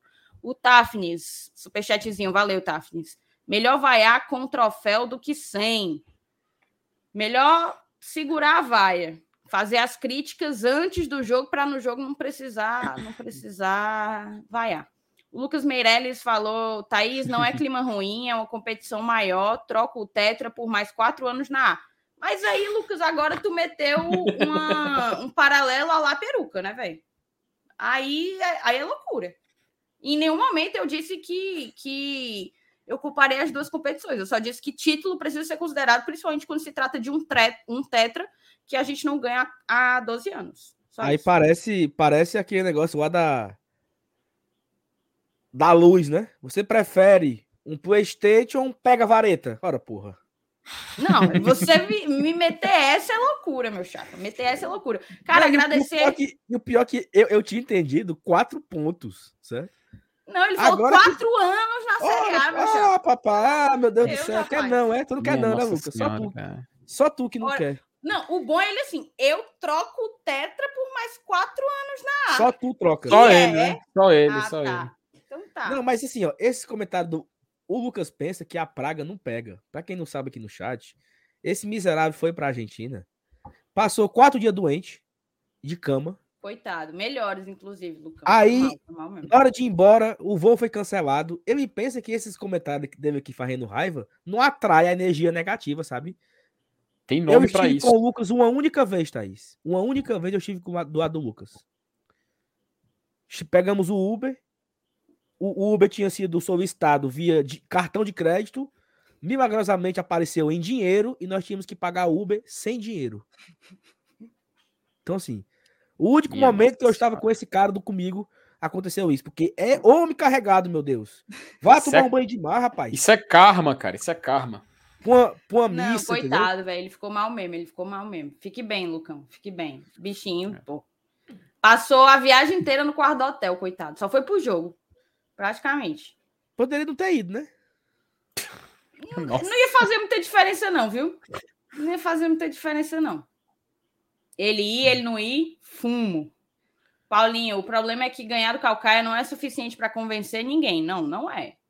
Mas para mim, não ganhar é problemático. Então, assim, requisito, entendeu? Tá na listinha para você fazer o check. Paulo, Thaís, acho que o problema vai ser meio que tampar o sol com a peneira, principalmente para os jogadores e diretoria. Paulo, eu acho que não é. Eu acho que você perder para o Calcaia, perder para o Vitória, você puxa, você antecipa uma crise. Você vencer, óbvio, não te coloca numa posição de estamos num, num bom momento, mas te coloca numa posição de estamos virando a chavinha e temos tudo para recuperar o bom futebol que esse time já demonstrou ter. É o que eu tô falando, tipo, mudar, virar a chave passa por esses três jogos. Isso não quer dizer que eles são a solução dos nossos problemas, nem perto disso. Mas mudar, virar a chavinha passa por fazer três excelentes jogos daqui até domingo. Felipe Mendes, cada competição tem o tempo certo de ocorrer. Estadual é antes do brasileiro. Vencer. Ah, aqui tu já tinha colocado, né? Já. Superchatzinho do Newton. Isso mesmo, Saulo. Com a forma que o time tá jogando, é 45 pontos com muito sofrimento e raiva. Eu não tô querendo nem saber do resto. Foco no brasileiro. O foco sempre tem que ser no brasileiro. E vocês sempre ouviram isso aqui no GT. Aí, quando a gente falava, a galera, nossa, como pensão pequeno, nossa, como, como complexo de vira lá. Não é, Hum. não é. É a, é a competição que sustenta o nosso projeto. E isso não pode Nossa, sair em como nenhum vocês momento são pessimistas. né não? E isso não pode sair em nenhum momento. Aí agora, quando o fumo tá entrando, aí fica. Série A, olha a Série A. É a competição que sustenta o nosso projeto. Foco nela, sempre. Não comemorar o título entra no tudo demais, pro lado negativo. Do tudo demais é veneno, né? E mais, temos que dar um jeito de mudar o ânimo em campo nesses jogos e acordar para a vida na Série A. É isso. O Neto, boa noite, amigos. Eu preferia o Clássico Rei nesse final de semana do que a final do Cearense.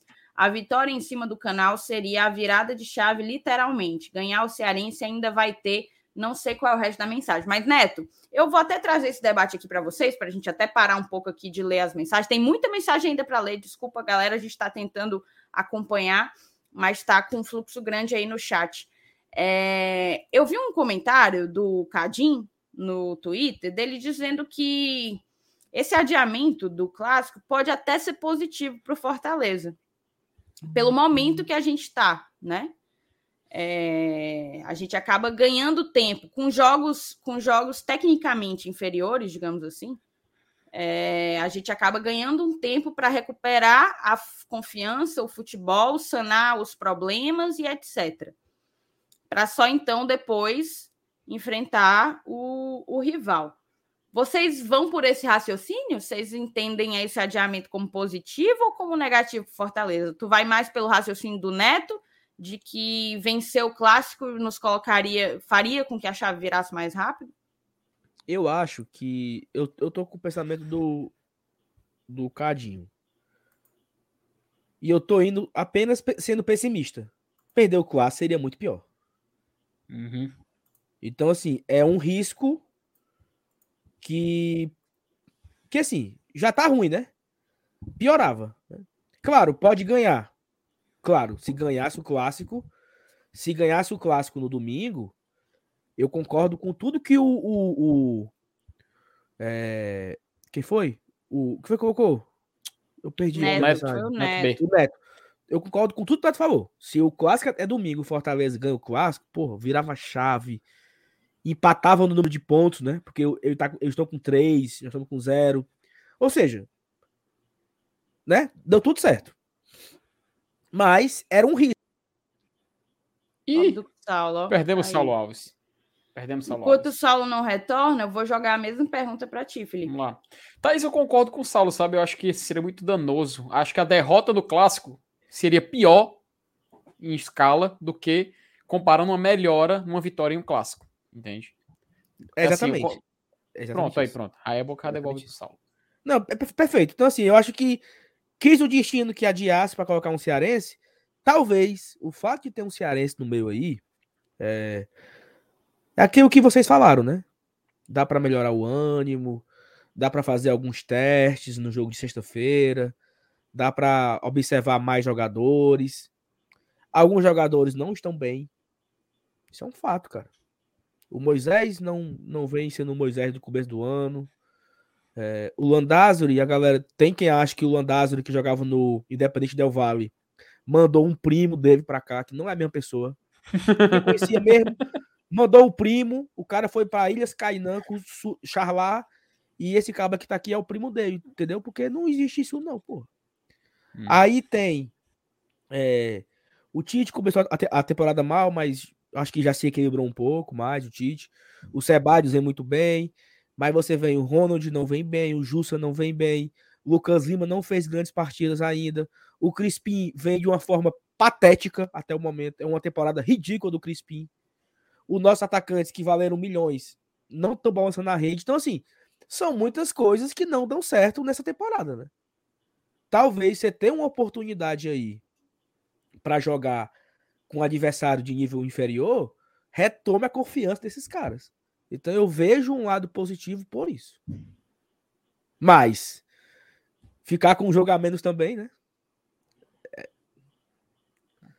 é foda, né? E, e olha que assim, eu, eu confesso que eu achei bom a tabela do Fortaleza, tá? Estrear com Cuiabá em casa, pegar um Inter que não vinha bem fora, pegar um clássico rei, ou seja, dava pra fazer de 7 a 9 pontos, né? Era completamente viável fazer. Clássico é clássico, um Cuiabá em casa e um Inter que não vinha bem. Dá pra fazer uns 7 pontos. Estamos com zero. E como a terceira, e como a terceira rodada foi, foi, foi adiada, zero. né? Enfim, vai, tem mais mensagem pra ler. Tá, vou tentar agilizar aqui. O, o Newton mandou, Saulinha, a galera pensa que o bicho não tá feio assim. Quando pegarmos o Corinthians fora, provavelmente seremos lanterna. Aí vem essa sequência aí. É capaz de chegarmos na nona rodada sem vitória e fumo. Ave Maria três vezes. Armaria três vezes, Newton. O Roger Holanda, uma pergunta. Qual é o time titular do Fortaleza hoje? Eu Cara, acho hoje- que essa é uma pergunta que nove em cada dez torcedores de Fortaleza se fazem todos os dias. Hoje, hoje, em dia no futebol, hoje em dia no futebol mesmo em si, acho que o termo time titular mesmo que meio que caiu em, em, em sentido. Descrédito, Porque né? não, é, porque não tem mais assim time titular, né? Sempre joga quem tá em melhor condição. Felipe, eu né, concordo, gente- e eu já disse isso aqui algumas vezes, eu concordo. O Voivoda tem os jogadores de confiança dele, que ele vai revezando à medida como ele entende que tá a condição física, etc, etc. Uhum. Mas, assim, não vale um- uma discussão a gente tratar de um possível excesso de mudanças? De uma Um falta de tópico. padrão, talvez? Eu concordo perfeitamente com o que você colocou, do time Não, titular eu- não ser aqueles 11 que vão jogar sempre os 11. A gente sabe Eu que entendi, o- eu entendi, é, você falou. Aí faz sentido mesmo. Até porque, né, Thaís, se a gente levar para o ano passado, né, a gente lembra, né, que sempre teve essa, essa questão também, né? Não é, não é tipo assim, jogadores assim, vamos, vamos- vamos citar. Vamos lembrar da escalação do Fortaleza do ano passado. É impossível, porque em certo momento o Felipe, que era um titular absoluto, saiu. O Ederson continuou. Em certo momento o Ederson não passou a jogar bem. Então ele, eh, mesmo tendo condições de jogo, não atuou, só voltou quando o Voivoda realmente viu que estava pronto para ele ter ele com confiança total, né?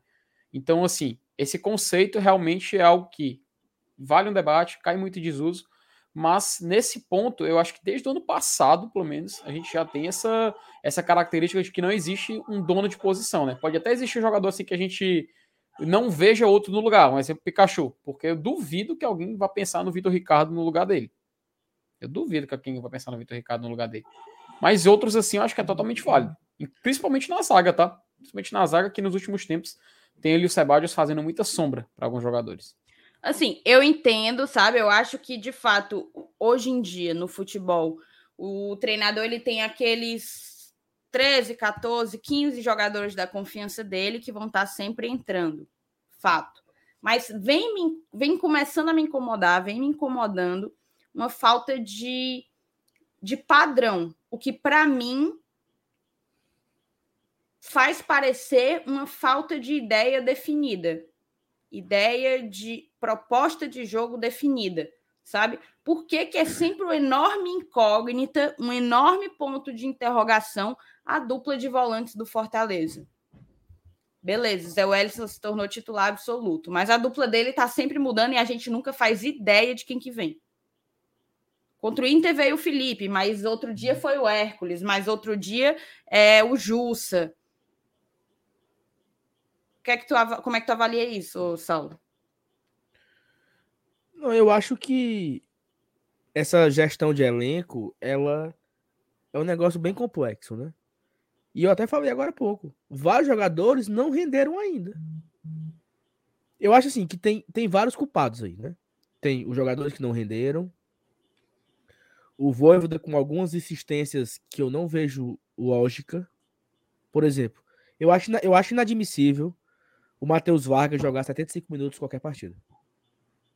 É muito tempo em campo. É muito tempo em campo para não fazer nada.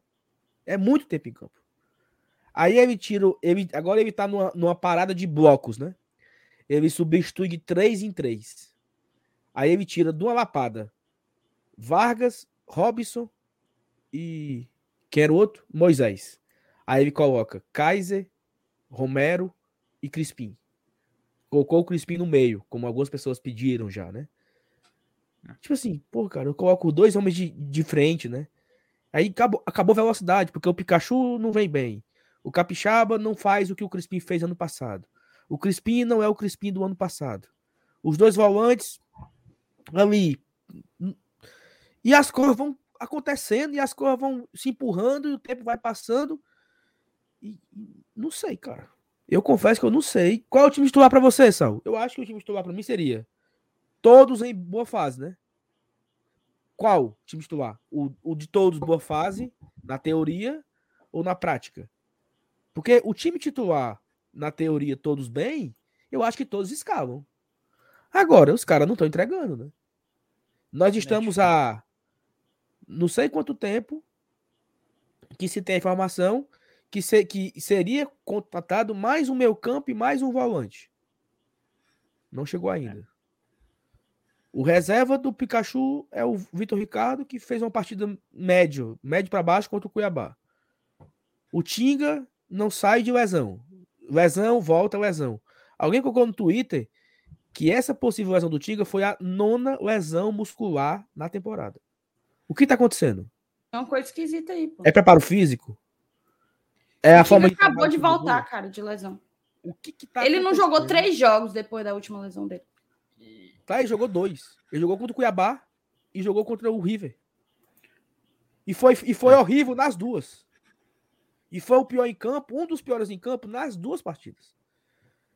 Então, assim, o que é que tá acontecendo? Porque o time que. Ó, quantos se quebraram já? O Tiga se quebrou duas ou três vezes. Crispim, uhum. De Pietri, é...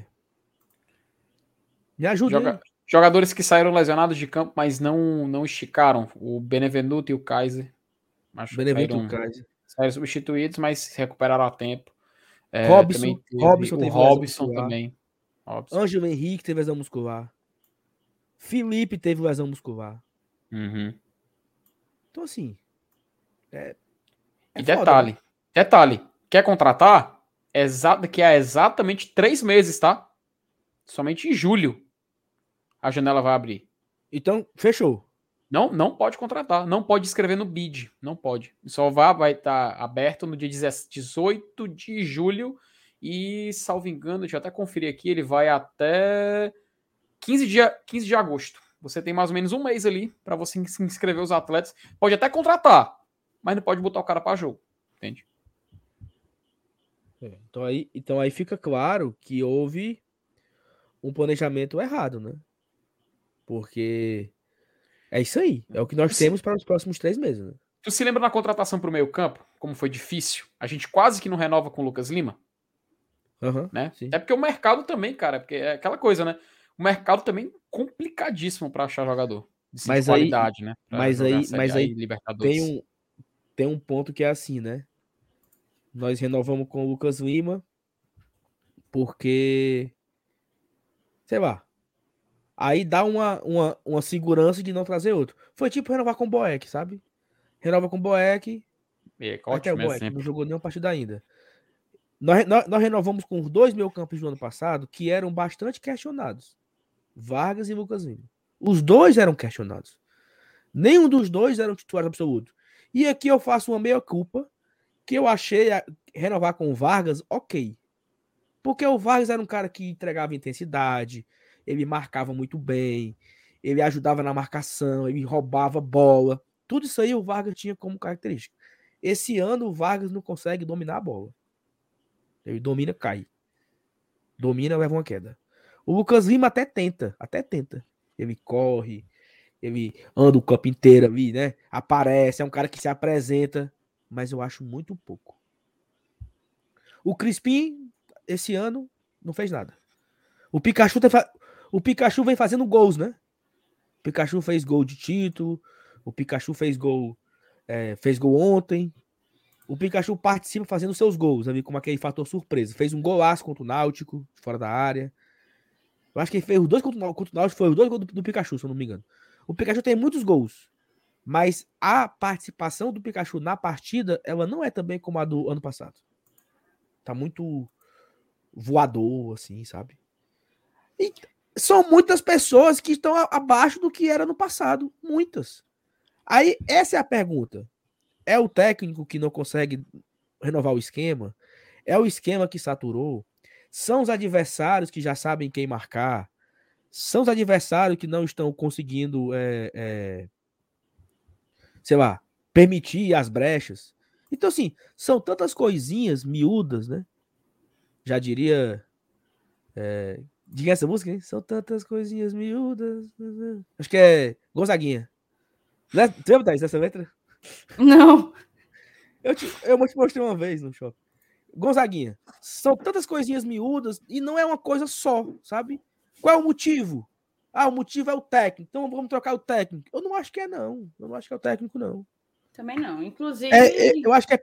Meu amigo, se alguém... você tá diante, do, diante da atual situação pedindo fora voivoda, Tá esquisito. Voivoda merece críticas. O trabalho dele precisa ser avaliado de perto. É, talvez ele esteja vivendo o seu momento mais questionável à frente do clube, mas longe de ser algo que careça de mudança de comando técnico. Longe de ser a hora de pedir cabeça de técnico. Para mim, o problema do Fortaleza. A gente está listando aqui vários jogadores que não estão conseguindo impor o mesmo futebol que já impuseram. O Voivoda tem problema, tem parcela de culpa, sem sombra de dúvidas. A gente ainda vai tratar disso aqui. aqui. Estou tentando correr, a gente até perdeu um pouco o, o timing. Os jogadores têm culpa das quatro derrotas. Por N razões o time ainda carece de reforços, e aí entra um papel da diretoria. Carece de um volante, carece de um meia que consiga construir, que consiga criar, que consiga dar criatividade. A gente tem um ataque estupendo no papel, que não está conseguindo botar para dentro porque a bola não chega redonda para eles, pô. Óbvio, tem o cara que perde o gol na cara, aí é erro de decisão, de falta de qualidade de finalização, beleza. Treino, teoricamente, resolve. Agora, fazendo uma análise do jogo do Fortaleza, muita da nossa dificuldade tem passado pela bola que não consegue chegar no atacante. Tu ia falar do Igor?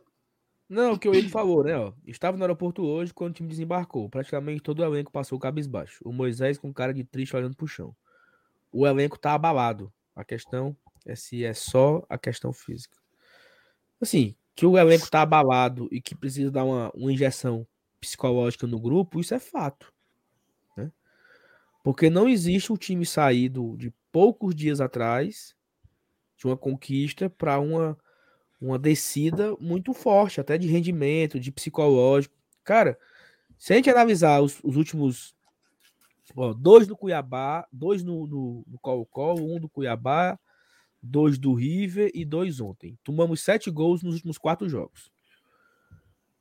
Os sete gols, os sete gols, houve falha de marcação. Falha de acompanhamento. Os dois do Colo-Colo uma brecha na zaga, buracos. Buracos oferecidos pelo Landázuri contra o Colo-Colo. Contra o Cuiabá, uma bola de bate-rebate, porque o Fortaleza nunca tem a segunda bola. É incrível.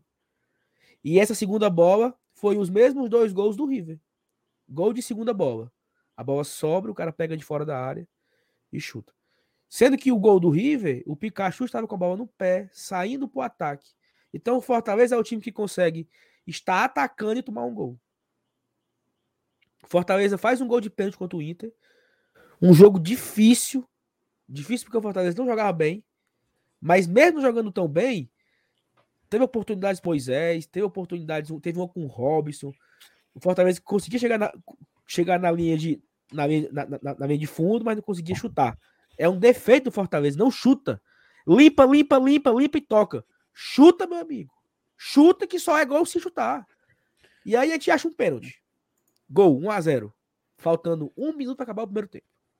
Porque o, a Thaís, por exemplo, que não, que não acompanhou, né? Thaís, eu dei um de acréscimo.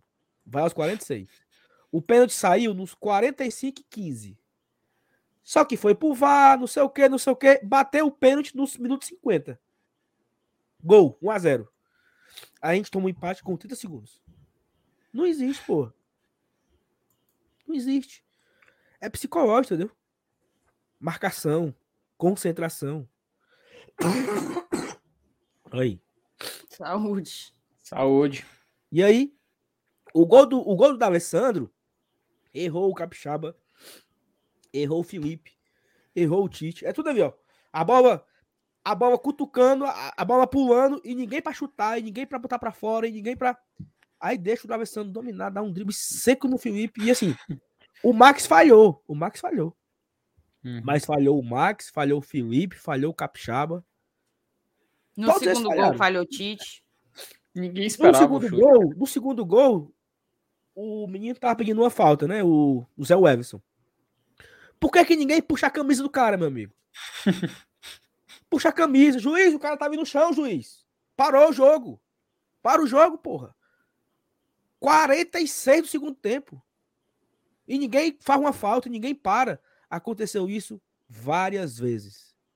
Eu me recordo de dois clássicos reis. Teve um clássico 2019, o Romarinho pediu uma falta no ataque. Fortaleza no ataque, o Romarinho pediu a falta, o juiz não deu. O Ceará roubou a bola, levou, levou, levou, levou. Não sei, não sei que era o lateral esquerdo de 2019 do Ceará, não, não aquele, não, aquele que tava, eu lembro desse gol, quem tava seguindo ele era o Juninho. Era o Juninho seguindo, eu lembro. Não, o do Juninho foi o gol do Lima. Ah, 2020. Tem razão, 2020. tem razão. 2020, 2020. O lance foi igual. Aí o cara do Ceará levou, levou, levou, deu na área, o Galhardo fez 1x0. Uhum. Por que, que ninguém derrubou, meu amigo? Acho 2020. que era o Carlinhos. Era o Carlinhos. Era o Carlinhos. Não, o lateral do Ceará. O lateral ah, do Ceará. do Ceará. Não era o Pacheco, não, né? Acho que não. Acho que era outro. Esquerdo hum. do Ceará 2019. Não lembro quem era. E o lateral direito, ou era o Tigo, ou era o, o, o Gabriel, que não acompanhou. Gol do Ceará. 2020, do mesmo jeito. O William pegou a bola no meio campo. Meu amigo, empurra para fora, puxa a camisa, para a jogada. Deixou dentro do gol. Ontem foi do mesmo jeito, cara. É um time cabaço. Uhum. É um time cabaço. É um time que não sabe parar jogo. O Fortaleza do Rogério Senna era assim. Era tomando bola na roubada. Não fazia falta. Faça falta. falta faz parte do jogo. Tem um negócio chamado falta tática. Né? Isso. Que você para. Isso tem no. Isso acontece no basquete, futebol americano, no hockey. Você faz uma foto para parar a jogada. Normal. Macho. Tem um exemplo perfeito. Não. O Fortaleza, exemplo... ele não faz falta. Tem um exemplo ele perfeito. Independente, independente, Saulo. Independente. independente. Perfeito. O time tinha que cara, cozinhava o jogo por dois minutos, acabava, velho. Exatamente. Pelo amor Exatamente. de Deus. Pelo amor de Deus. O Colo-Colo fez isso com a gente. O Colo-Colo fez isso o com a gente. O tempo inteiro. O, o River também fez. fez isso. O River o Colo, também Colo, fez. O Colo-Colo foi mais na cara, mano. Foi mais na cara ainda. Aquela falta que, foi, que, o, que o Benevenuto botou a bola na trave, os caras fizeram a falta porque viu que tinha que fazer, porque ia levar o gol. E os caras não estão nem aí, meu filho. Estão nem aí. É pra parar o jogo, é cera, gastar o relógio. Como tu falou, acabar assistir mais, velho. Tem como não. Vamos só tentar agilizar aqui Vai. nas mensagens para poder ir para a reta final da live, trazendo o debate que a gente se propôs a trazer. Rodrigo Amaral, superchatzinho. Na minha, na minha opinião, o Fortaleza está totalmente fora da curva desde o brasileiro e nos acostumamos mal. Está em várias competições, tem seu preço. Cearense é obrigação, Copa do Nordeste foi mérito e Libertadores experiência. Obrigada pelo teu superchat, Rodrigo. O Cavalcante Júnior mandou um superchatzinho aqui para a gente também. O Paulo, conheci o Paulo lá na Argentina, hein? Conheci o Paulo na Argentina. Foi, inclusive, para o Paulo do Paulo, cara. Paulo viajou e viu dois fumos. Dois em um pacote. Foi para Buenos Aires, River Plate, foi para Porto Alegre, viu ontem aquele jogo lamentável lá no Beira Rio. Grande abraço para ti, obrigada pelo superchat, tá, Paulo? Paulinho Brasil, quando acabou a primeira partida da final da Copa do Nordeste, eu disse aqui: nós contamos nos dedos de uma só mão a quantidade de partidas que o Fortaleza jogou bem desde o início da temporada. Concordo. O Alexandre Rezende, superchatzinho. Fernando Miguel tem que ser colocado para jogar nesses três próximos jogos para pegar ritmo. Ele veio para ser o nosso titular, tem que colocar nesses jogos mais fáceis. É a opinião do Alexandre. Aí, o Bruno. Só um ponto aqui, só rapidinho, só um ponto. É, a gente estava lá em Buenos Aires e teve um jogo também. Dois pontos, dois pontos curiosos. Que eu acho que esses dois pontos são o primeiro é que teve um jogo do Atlético Goianiense em na Argentina, né? Eles pegaram o Defesa e Justiça e até venceram o jogo e tal. E aí eu encontrei com um cara lá do Atlético Goianiense Os e torcedores, contou, né? Torcedores. Ele falou assim, cara, por que que o Fernando Miguel não joga, hein? Porque ele é o nosso ídolo máximo, mor, supremo, absoluto. Aí eu disse, não, porque ele começou mal, frangou e tal. Mas o Max vem bem. E o cara era a cara do Matheus Vargas, como o Fábio acabou de lembrar aqui. Felipe era a cara do Vargas, a cara, a cara do Vargas. Minha Nossa Senhora, velho. E eu ainda fresquei assim: vocês querem o Vargas de volta? Ele, tá doido, sou? Lá não joga, não. Ei, nós. É ruim demais da conta. o cara não gostou muito, não, do, de, de E aí, um, olha outra coisa curiosa. O Atlético Goianiense jogou contra o Defesa de Justiça na Argentina, né? É uma cidade a 50 quilômetros de de Buenos Aires. Eles colocaram 20 pessoas no estádio. 20.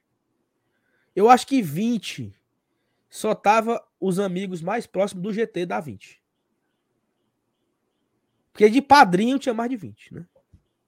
E ganharam o jogo, viu? E ganharam o jogo. Então, assim, o Fortaleza tem uma torcida absurda, né? 2.500 pessoas andando pela cidade, movimentando a economia do país, atazanando a vida dos outros. Mas o que é que adianta, né? Eu preferia ganhar, né? Do que. Você preferia o quê, Felipe? Você preferia hum. colocar 2.500 pessoas ou preferia os três pontos? Né? Pergunta Amigo, aqui do. Vai peruca, né? Pelo amor a torcida, a torcida do. Na verdade, as pessoas de Buenos Aires consideraram a nossa presença ali um acontecimento, tá? E eu tô falando isso não é porque eu sou torcedor, quero bajular, nada disso. Mas era impressionante. Às vezes você entrava no lugar com a camisa e ficava um cochicho, tipo, mais torcedor do Fortaleza. A galera chegava e perguntava assim: "Mas vem cá, vocês vieram para quem?" Aí quando era torcedor do River, falava miércoles, miércoles, que era quarta-feira, né? Que era o dia do jogo. Então, assim, o que a torcida do Fortaleza fez precisa ser exaltado demais, independente da derrota, tá? Precisa ser exaltado demais. É, a gente fez valer a nossa presença ali, a gente chamou a atenção. Só o que teve foi gente no Twitter, argentino no Twitter, dizendo: se você não esbarrou com um torcedor do Fortaleza, você não está em Buenos Aires esses dias. E a energia era exatamente essa. Uhum. A energia era exatamente essa. Um outro ponto que eu, que eu tenho que colocar aqui antes de da gente dar continuidade é, tem, tem um ou outro falando. Eu vou falar do Ed, que foi o último que eu vi, mas já teve outras pessoas ao longo da live dizendo que a gente é muito negativo. Gente, vamos lá, tá? Vamos lá. Se tem uma coisa que o GT não é, é negativo. Pelo contrário, a nossa fama é outra. A gente tem a fama de passa-pano. Então, assim, agora, se o Fortaleza vivendo uma crise técnica, uma crise tática, e a gente não puder, um dia depois de uma derrota, da quarta seguida, fazer uma avaliação mais dura, aí, meu amigo, aí não tem o que fazer aqui. É só no oba-oba, então. Pelo contrário, a gente está sempre com agenda positiva, sempre tentando olhar o copo meio cheio. Quem nos acompanha, quem é inscrito aqui no canal, sabe exatamente disso, sabe do nosso perfil. A gente chama de linha editorial, né? Perfil editorial, sabe disso. Mas isso jamais vai impedir que a gente faça as avaliações que entendermos pertinentes para a evolução do time. Nada do que eu estou dizendo aqui, nada que o Saulo Felipe está dizendo aqui é, quer o nosso mal ou quer criar caso, criar crise. Pelo contrário, a gente quer solução e a gente está, enquanto torcedor, junto com vocês, discutindo onde é que elas estão para que a gente possa encontrar mais rápido, né? Esse é o recado. É, tem mensagem aqui, deixa eu só. É... Não, e, assim, eu ia, eu ia ignorar esse comentário, mas já que você falou. Não, não, não, mas aí, depende. Você vai, você vai comentar moderadamente? Moderadamente, não. Ah, moderadamente. então tá, então tá bom. É porque assim, sábado, cara, você que acompanha aqui a gente, e a gente é muito grato a vocês, né? Por você fazer tudo isso, dar o like, se inscrever, compartilhar, comentar no chat, assistir todos os conteúdos. Foi uma semana bem difícil pra gente, tá? Assim, apesar de eu e a Thaís conseguir desligar um pouco, estar em outro país, mas teve o falecimento da minha avó, a filha do Marcenato está doente, o meu filho está doente. A esposa do Marcenato. A esposa do Marcenato teve que se operar de urgência, fazer uma cirurgia de uhum. pedra na vesícula, urgência, assim, é urgência, agora, babá, agora. Então são várias coisas que aconteceram essa semana. Inclusive, tivemos... desejar uma pronta recuperação e melhoras para Pog, tá? Grande uhum. beijo, Pog. E para Marianinha também, que tá ficando boa, é, graças tá a Deus. Também, com o Arthur. Os dois estão no antibiótico, inclusive o mesmo antibiótico, né? Que é a mesma doença, é bronquiolite, bronco, não sei o que. E aí é o seguinte, sábado nós não conseguimos braço para fazer. Não, não, não tínhamos braço para fazer live. Porque o senhor Nilson não ia fazer, estava, não estava em casa. Uhum Marcenato com a esposa operada, eu e a Thaís na Argentina e o FT sozinho. Então, e detalhe, não... eu tava sozinho e desde sexta-feira direto. Live, live, live, live, live, live, live direto. Sim, aí sim, chegou a hora que eu tava tipo assim. Entendeu? Isso. E aí, sábado o FT. É... Sábado o FT estava só. Aí nós escolhemos o quê? Não, vamos dar uma descansada. Né? É. Postamos no Twitter. E aí teve um comentário lá de um abençoado que ele colocou assim: deveriam não voltar mais, pois vocês não farão falta. Vocês e o Razão Tricolor são canais passa-pano. Bom é o Expresso Tricolor. Por... Aí deu algum motivo porque o Expresso era melhor. Essa mensagem aqui não é nada para Expresso, Razão, não. É assim, é a forma que cada pessoa enxerga, né? Um cara acabou de comentar aqui que a gente é muito negativo. O cara, sexta-feira, desceu a lenha que nós não fazemos falta porque a gente é passa-pano. Então, assim, é uma situação difícil, né? O que é que nós somos, né? Vocês escolham aí, tá? Porque eu, eu acho que, como a Thaís falou, segunda-feira, depois da quarta derrota, se não bater, vai bater quando? Né? Vai bater é quando? isso. Cara, ó, não sei o que é que a gente é, Nossa. é, mas pro Afonsinho somos feras. Obrigada, Valeu, Afonso. Afonsinho, cara. Você tá sempre aqui junto com a gente. viu? Obrigada mesmo. Ó, Afonso, não manda um superchat, não manda nada. Rapaz, o Paulo, o Paulo Mitra Agora que ele lembra- tá com o contrato renovado, tá devendo o superchat, Afonsinho. É o superchat Exatamente. do contrato renovado. O Paulo Dutra até lembrou, pô. É, eu, eu ainda fiquei doente nessa semana. Ainda fiz uma a live, eu e o Marcenato, pós-jogo contra o River. O Elenil sa- teve que sair porque ele teve que trabalhar na madrugada. Então ele, ele só gravou 10 minutinhos e foi embora. Ficou o Márcio Renato e eu espirrando a live inteira, do início ao fim. Eu, eu, eu aqui fui sair pra tomar loratadina durante a live. Pra vocês verem. Foi, e o Márcio Renato aguentando, segurando, apresentando, lendo o chat, segurando, apresentando o chat. E eu assoando o nariz, saindo, voltando, saindo, voltando, foi uma loucura. O pós-jogo contra o River. Tá lá gravado. Quem quiser assistir e ver isso aí, tá lá. Vamos só continuar aqui da vazão para voltar para o debate. O Bruno Simplício entrou ontem, hoje no, no grupo. Inclusive, cara, a gente está com alguns padrinhos que não estão no grupo ainda. Se você não está no grupo e tem interesse, manda seu WhatsApp para o nosso e-mail e a gente te adiciona, beleza? O Bruno botou: o sarrafo aumentou e as críticas são válidas, a fim de estimular na melhor, a melhora do time. A crítica construtiva é essencial nesse aspecto. Criticar é um papel de torcedor e fazemos, fazemos isso pelo bem do time. O Cavalcante Júnior mandou um superchat, valeu Cavalcante. Outro superchat do Emerson Gomes, brigadão Emerson. Na verdade, não há uma forma de jogar de acordo com o jogo. Conseguimos um com gol no final do tempo. Depois disso, não tem mais jogo. Posse de bola ao extremo teria evitado o gol do velho D'Alessandro. É a opinião aí do Emerson. Valeu pelo teu superchat, Emerson. Clodovagner Evaristo, tem torcedor pedindo a cabeça do técnico. Loucura, loucura, loucura. O Clésio também chegou, boa noite. Cheguei atrasadão, tal qual o Glória atrasadão, mas o foco é os 45 pontos, sempre. Ednardo mandou um superchatzinho pra gente também. Obrigada, Ednardo. O Igor, estava no aeroporto hoje quando. Ah, o Igor, tu já leu, né? O Helenilton Lopes, infelizmente o Fortaleza tá igual à série do Chaves e todo mundo odeia o Cris. Não entendi a piada, vocês entenderam?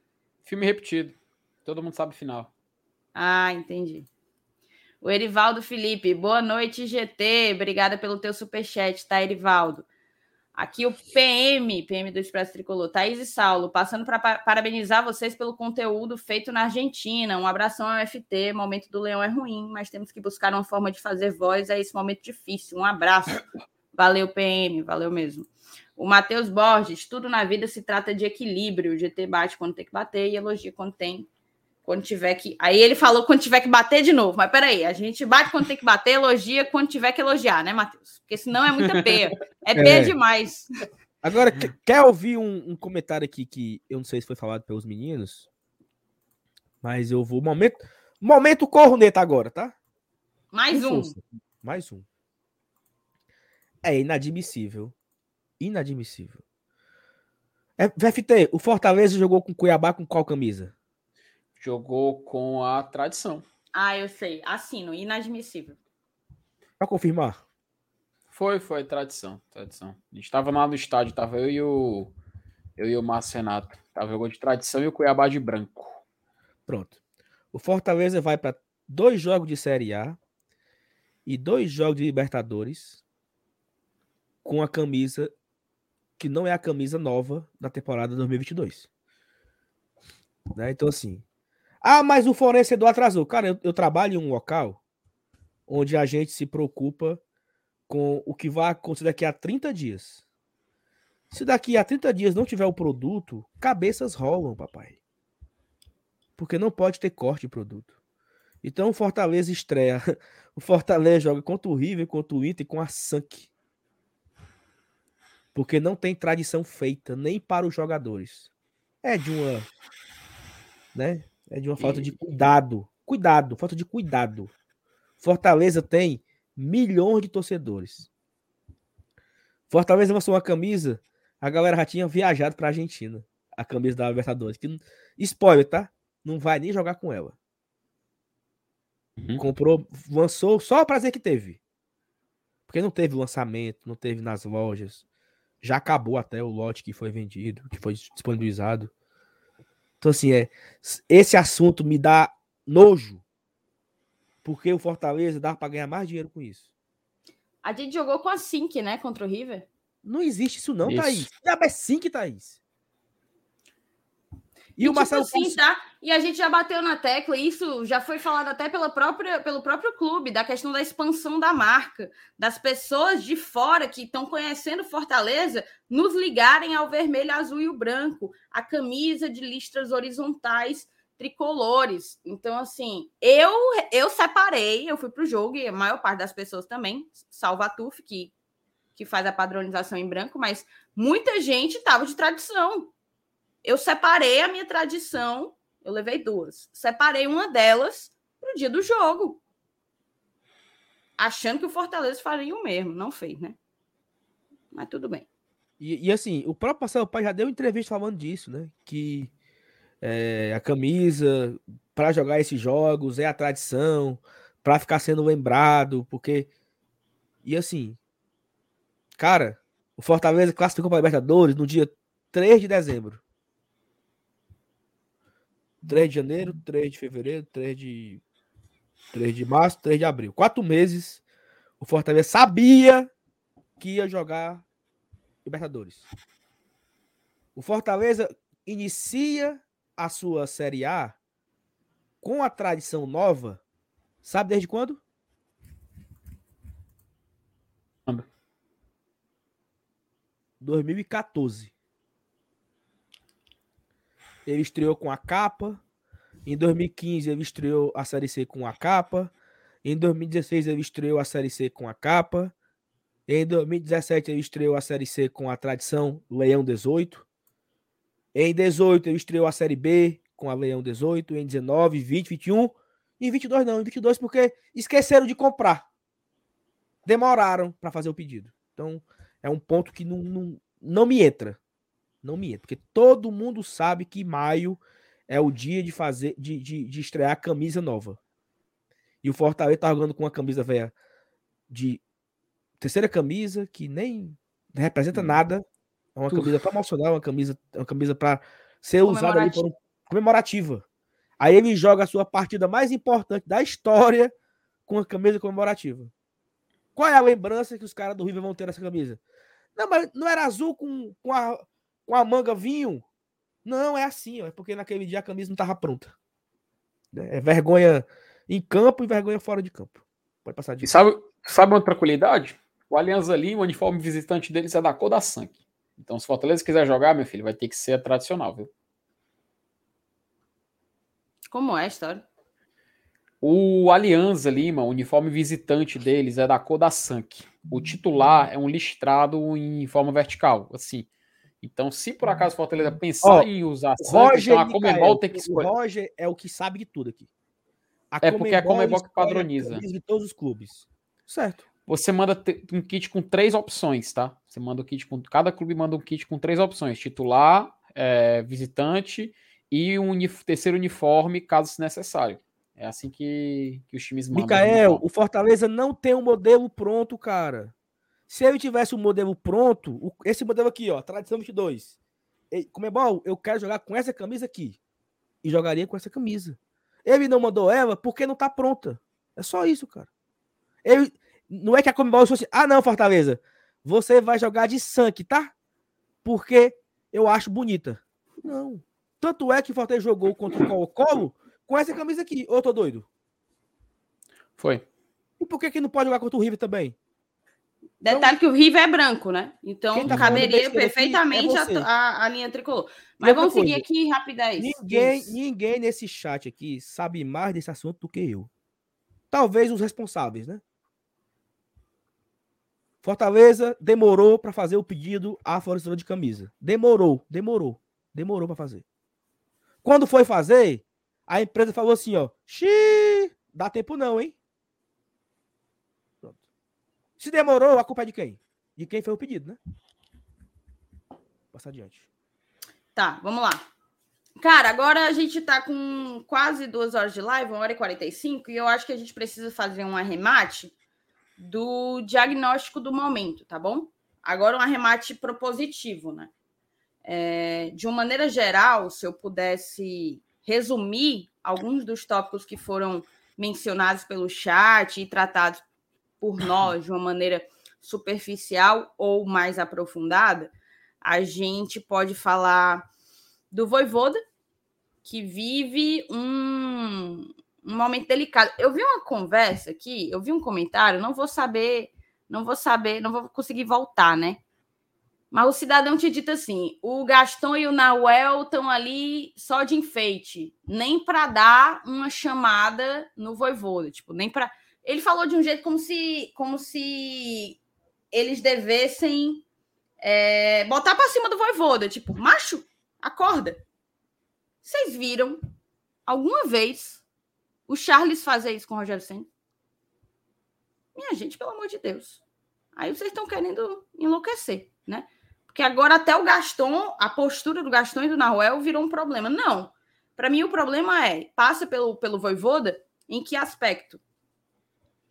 Acho que há erros de escalação. Como é a história aí? Como é? Peraí, eu, eu me perdi aqui. Como é a história? É porque eu não vou conseguir voltar, cara. Sim, e mas eu não marquei. Aí, só, que ah, o cara disse assim: o Gaston e o Naruel estão ali só de enfeite. Eles nunca chamaram a atenção do Voivoda. Não existe hierarquia, não, né? Não, eles não são empregados do Voivoda, não. Mas... não. Eles estão ali porque ele... o Voivoda coloca eles ali, tá, gente? Não, mas assim, tem um ponto aí, tá? Por exemplo, o Naruel, todo jogo ele assiste na especial. Assistia. Quando é especial. Primeiro tempo, e aí ele desce. Primeiro tempo. E aí os caras do a nave de desempenho iam lá e passando rádio e tal, não sei o que, não sei o que. Então assim, ele faz o trabalho dele de auxiliar técnico. O trabalho dele. Enquanto o Gaston tá lá embaixo, na Ruel fica na especial, quando a especial não tá liberada para torcedor, fica na especial olhando o jogo da visão do anel superior, que todo mundo sabe que é uma visão privilegiada, você consegue ver o jogo inteiro. É para isso que ele está ali. E não para ficar agora... chamando a atenção do, do patrão dele. O Charles não, nunca fez isso e ninguém nunca disse nada. Agora eles estão usando o, o Skybox, né? Para ficar junto com a, com a nave de desempenho e o Naruel assiste o primeiro tempo lá. É Pronto, é porque assim. Aí... É, tá aí, sabe porque, é porque assim, a torcida Fortaleza ela, ela entra num espiral de loucura. Porque assim, um dia desse era para ligar pro, pro Charles francês para ele ser o nosso técnico. Porque era ele que sabia. Liga pro francês que ele aceita. Né? e aí, assim, a corda agora é que o Naruel e o, e o, rapaz, e o Gaston não, não serve. Como já estão falando que o Voivoda não serve. Como já estão falando. Então, é, cara, o Fortaleza perder é terrível. Porque surge, assim, as piores histórias do mundo, né? É um. É um é uma. É, eu não sei nem explicar a quantidade de besteira que, que surge. Né? Mas enfim. Vamos embora. Tá. Mas aí passa pelas escalações que aparentemente estão são questionáveis em algum momento. É, passa pelas mexidas, claro. Eu vi muita gente criticando a entrada do De Pietro aos 49 contra o Inter. Tudo bem que o Fortaleza ficou atrás do placar aos 45. Mas assim, qual o que é que o o que é que o De Pietro ia fazer em um minuto? Ou ele botou, botou só para gastar tempo num placar que precisava ser revertido? Porque às vezes você faz aquela substituição só para dizer que fez, para você torrar tempo, né? Agora, o Fortaleza não estava segurando resultado, porque um a um não é segurar resultado. Tinha plenas condições de buscar a vitória. Por que, que De Pietro não entrou antes, então? para dar uma velocidade de um time que estava pesado. Por que não entrou? Aí, beleza, não entrou. Mas o Fortaleza leva o gol da virada aos 45. Por que, que não entrou aos 45, imediatamente após o gol? Para ir com tudo e buscar tentar ir pelo menos empatar. Mas agora você me mete o um menino aos 49, cara. Tem, tem outro ponto aí, tá? Que ele fez a primeira substituição em bloco, né? Ele trocou todo o ataque. Sai Robson, Moisés e, e Vargas e entra Romero, Kaiser e Crispim. Aí não funcionou. Imediatamente ele tira o o Capixaba, eu acho, e coloca o Lucas Lima para colocar o Crispim para o lado dele. Ou seja, ele não deu nem tempo do Crispim desempenhar uma função nova. Durou 10 minutos só. Ou seja, é foda também, né? Crispim vai lá, tu vai ficar no meio. Aí em 10 minutos, Crispim, não, não, não, não, não. Vem pra esquerda mesmo. Aí aos 40 e tanto, bota o, o, o De Pietri. Então, assim, é, são umas decisões que eu não consigo compreender. De fato, eu não consigo compreender. O Jussa foi titular contra o River, jogou 90 minutos. Considera a partida do Jussa médio. Médio, assim. Nem foi a tragédia e nem foi. Teve piores. Teve piores do que. Aí, no outro jogo, o Jussa é descartado. Não, não joga. Aí, o De Pietri fez dupla de ataque com o Romero, jogando ali 20 minutos contra o, o River. Ontem, o, o, o De Pietri estava faltando um minuto. Contra o River, a dupla foi Moisés e Kaiser. Agora, aí, e a dupla reserva, De Pietri e Romero. Ontem, a dupla reserva foi Romero e Kaiser. Então, assim, cara, é, é, são decisões que eu não consigo entender, entendeu? Pois é, é aquela coisa. Aí a gente volta no, no, num tópico que a gente já tratou aqui, que é a da falta de padrão. Uma coisa é você ter 12, 13, 14, 15 jogadores da sua confiança que acaba havendo um revezamento, isso é natural. Eu até defendo isso, não tem jogador que sustente quatro competições em alto nível, como a gente vem fazendo. Agora, outra é você não ter padrão. Eu tinha falado do, da dupla de volantes, mas o Ítalo, o Doc, ele colocou aí. E o ataque.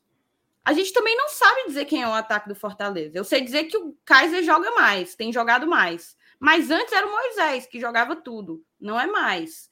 Entende? Então, assim, qual é a dupla de ataque do Fortaleza? Qual é o terceiro atacante que vai sempre entrar? Não sei. Não sei. Isso é problemático? Para mim, está começando a ser. A partir do momento em que o time não parece não ter mais uma identidade. Ele parece não ter mais uma identidade, não consegue jogar. Eu vi muita gente criticando o 3-5-2. Eu não acho que a raiz do problema esteja na formação tática.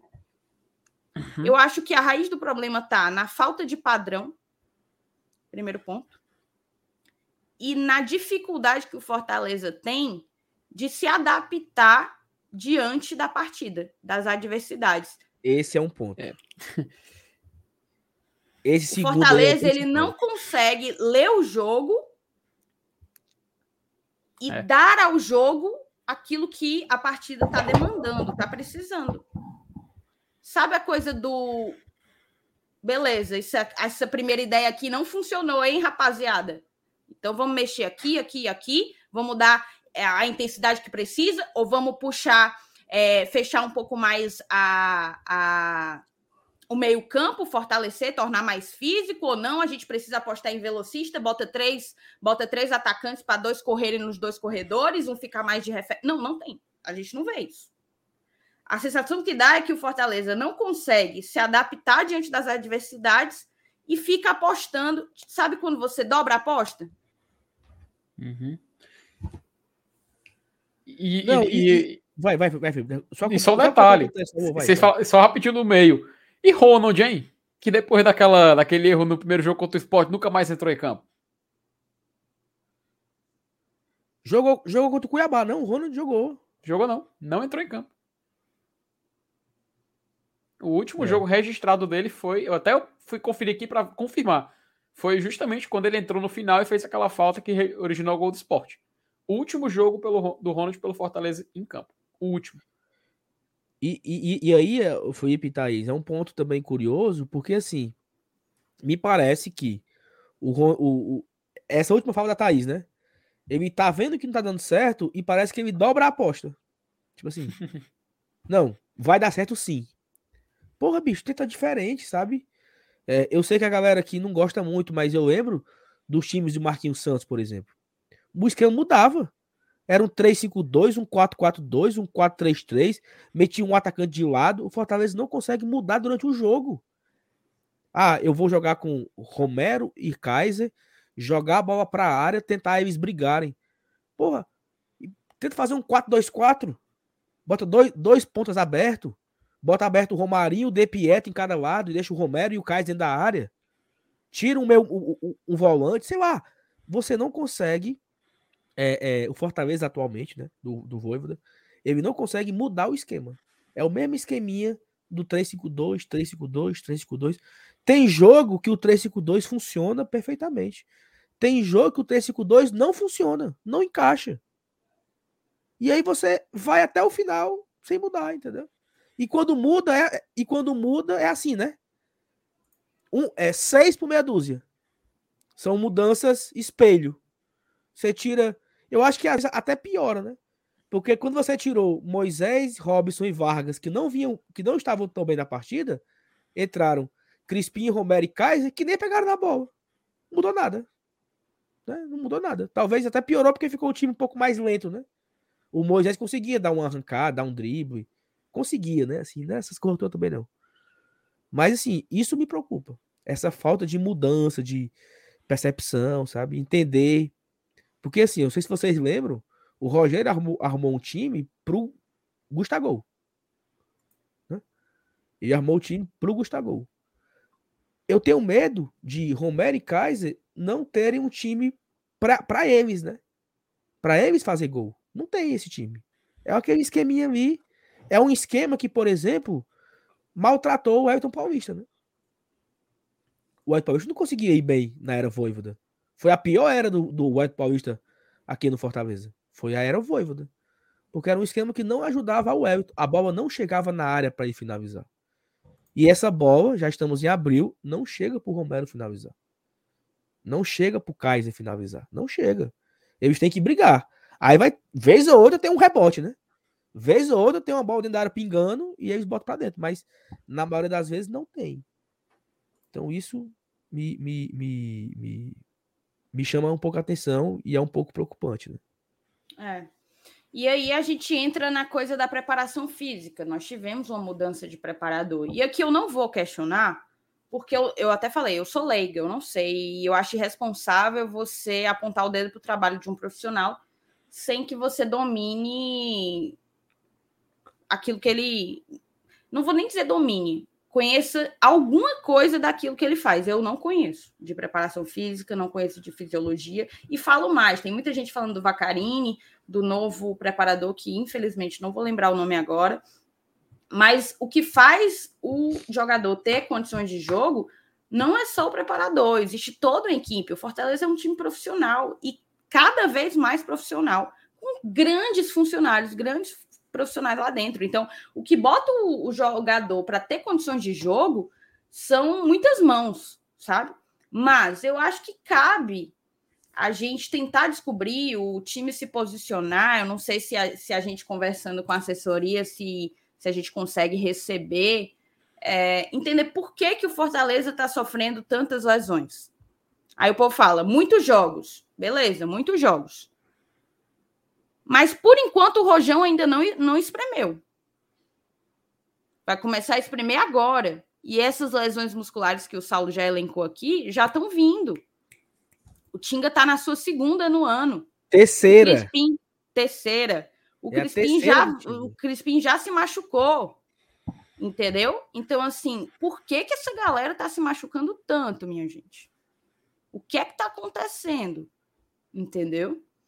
É, eu acho que é outra coisa que precisa que o, o Fortaleza, outro processo, digamos assim, que o, o, Fortaleza precisa se voltar, né? Se voltar a isso. E aí eu vou falar de um outro ponto, que aí eu vou jogar para vocês, tá bom? A questão da intensidade. O Daniel falou lá no início da live, ah, eu, não, eu acho que a intensidade virou um grande pretexto para o que de fato é deficiência do Fortaleza. Falta organização, falta criatividade, vou jogar esses dois pontos para vocês com um adendo: o psicológico. O Fortaleza parece ser um time que não tem mental a partir do momento em que é colocado numa situação adversa, é colocado numa situação de, de pressão, de tensão, de. Não tem mental para sustentar parece não ter mental para reagir. Vamos lá, fazer uma rápida retrospectiva das quatro derrotas. Primeiro, Colo-Colo. Ali, para mim, foi um pouco de inexperiência da, da competição. Super justificado, cara. Super justificado. Colo-Colo jogou muita bola, tá? Na minha opinião, jogou mais do que o River. O Colo-Colo jogou mais bola do que o River. Para mim, sim. Então, assim, jogou muita bola e ali jogou Libertadores, um time que é acostumado a estar na Libertadores. Fortaleza não, Fortaleza começou o jogo assim meio, que é isso aqui mesmo, hein? Onde é que eu tô? Foi como foi como eu identifiquei. Depois ainda conseguiu reagir. Acho até que se a gente tivesse mais 10 minutos, a gente teria conseguido empatar, principalmente depois da, da expulsão deles. Mas aí vem o Cuiabá. Já coloquei aqui. Como não conseguir reagir perante um 1 a 0 contra o Cuiabá? O Cuiabá não, não se desmanchou em bola, não, meu povo. Se desmanchou em bola, não. Por que, que o Fortaleza não teve mental para se fortalecer diante da sua torcida e conseguir ao menos um gol de empate? No River, levamos dois gols em 33 minutos. Ali tudo bem. Cara, eu, eu nem acho problemático, sabe, essas derrotas na, na Libertadores? Não acho, não. Eu fui para eu fui para Argentina esperando perder para o River. Porque o Saulo já falou, a lógica era essa. Sabe aquela coisa do deu a lógica? Deu a lógica. Agora, você levar um gol da maneira como é, cavando uma falta que não é falta, ou seja, garoteando, né? Garoteou. Numa das competições mais cascudas do mundo. A parênteses, a parênteses. O Pikachu deu uma entrevista na sexta-feira, pós Colo-Colo.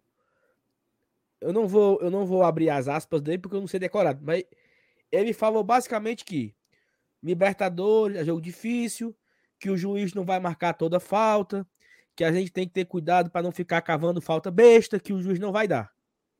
Palavras de Pikachu. E no jogo seguinte, ele deu uma de juvenil, querendo cavar falta, sem ser. Aí tomou 1 a 0 pô. Não, o que aconteceu ali foi o seguinte: ele estava pressionado, River marcando muito alto, percebeu que ia perder a bola e fez o que todo jogador aqui no Brasil faz, que é aquela boa e velha se jogada, que o, o caba já cai em cima da bola, agarra a bola com a mão, porque diz que é falta, né? Porque foi calçado assim. Isso é a coisa mais normal do mundo de acontecer aqui. Mas agora, você saber como funciona a Libertadores, você fazer o mesmo, aquilo ali não foi falta nem aqui, nem em Buenos Aires, nem vai ser em qualquer jogo da, da Libertadores, tá entendendo? Então, assim, garoteamos. Garoteamos. Ponto. E aí a gente vai com o River, com o Internacional, ganhando 1 a 0 jogo difícil, vindo de uma sequência de três derrotas para você me levar um gol com um minuto, cara. Com um minuto.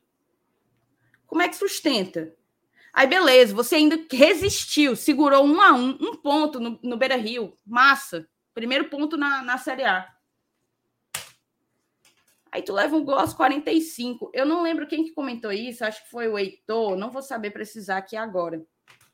Mas é importante que alguém faça esse levantamento. Eu não tenho tempo de fazer, mas façam, galera do Footstats, galera de SoftScore, faça aí o link da equipe que mais leva gol a partir dos 35 minutos. Porque o Fortaleza leva demais. Eu queria saber se não é o Fortaleza no top 3.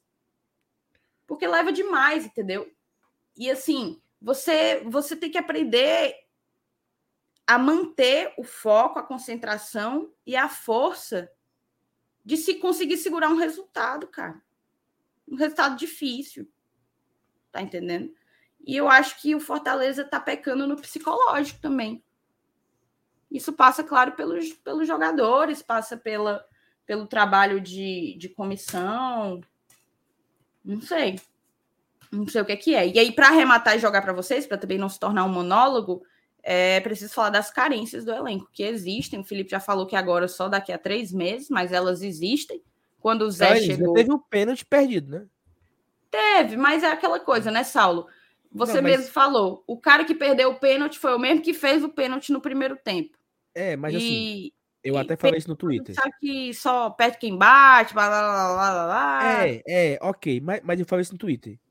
Um time que tá jogando fora de casa, ter dois pênaltis a favor e não ganhar o jogo, tem que ser muito incompetente. Ah, isso sim. Isso Porque sim. o Cuiabá veio aqui em Fortaleza, fez um gol de rebote de uma falta E acabou o jogo, meu amigo. E levou os três pontos para casa. O Colo-Colo veio aqui, fez um gol no começo, no final do primeiro tempo e um gol no começo do segundo. Levou os três pontinhos para casa. O Fortaleza teve dois pênaltis ao seu favor no Beira Rio. Saiu na frente do placar no final do primeiro tempo e perdeu. Assim, é para se é para é para analisar, isso é um fato, tá? E é um fato preocupante. Não existe. O Fortaleza ele já tá no seu quarto ano de Série A. Ele não é mais cabaço na competição, não. Hum. E, Esse e é ano uma... temos o, o Havaí, que o Havaí ele tava dois anos na B. Uhum. Temos o Botafogo que voltou. Quem mais voltou? Curitiba e. Curitiba, Botafogo, Goiás. Havaí e Goiás. E Goiás. Esses quatro times, tirando Botafogo, os três, né? Curitiba, Goiás e Havaí, começar a temporada meio avoado. Porra, é normal. O orçamento basta. O Fortaleza tá no quarto ano de Série A. Aí ele. Não dá para ele, não dá. Cara, Fortaleza e Internacional 2019, o Bruno Melo perdeu um pênalti que talvez seriam dois pontinhos para a gente ter ido para Libertadores, né? Em 2019. Não teria sido suficiente. Faltaria, faltaria mais um ponto. Mas seria quase. Teria sido quase. Mais perto. Não dá para ter dois pênaltis a seu favor e você perder o jogo, cara. Porque é o seguinte, uhum. eu duvido que um time qualquer que venha pro Castelão, que tenha dois pênaltis a favor, não ganhar o jogo do Fortaleza aqui. Não, uhum. não tem.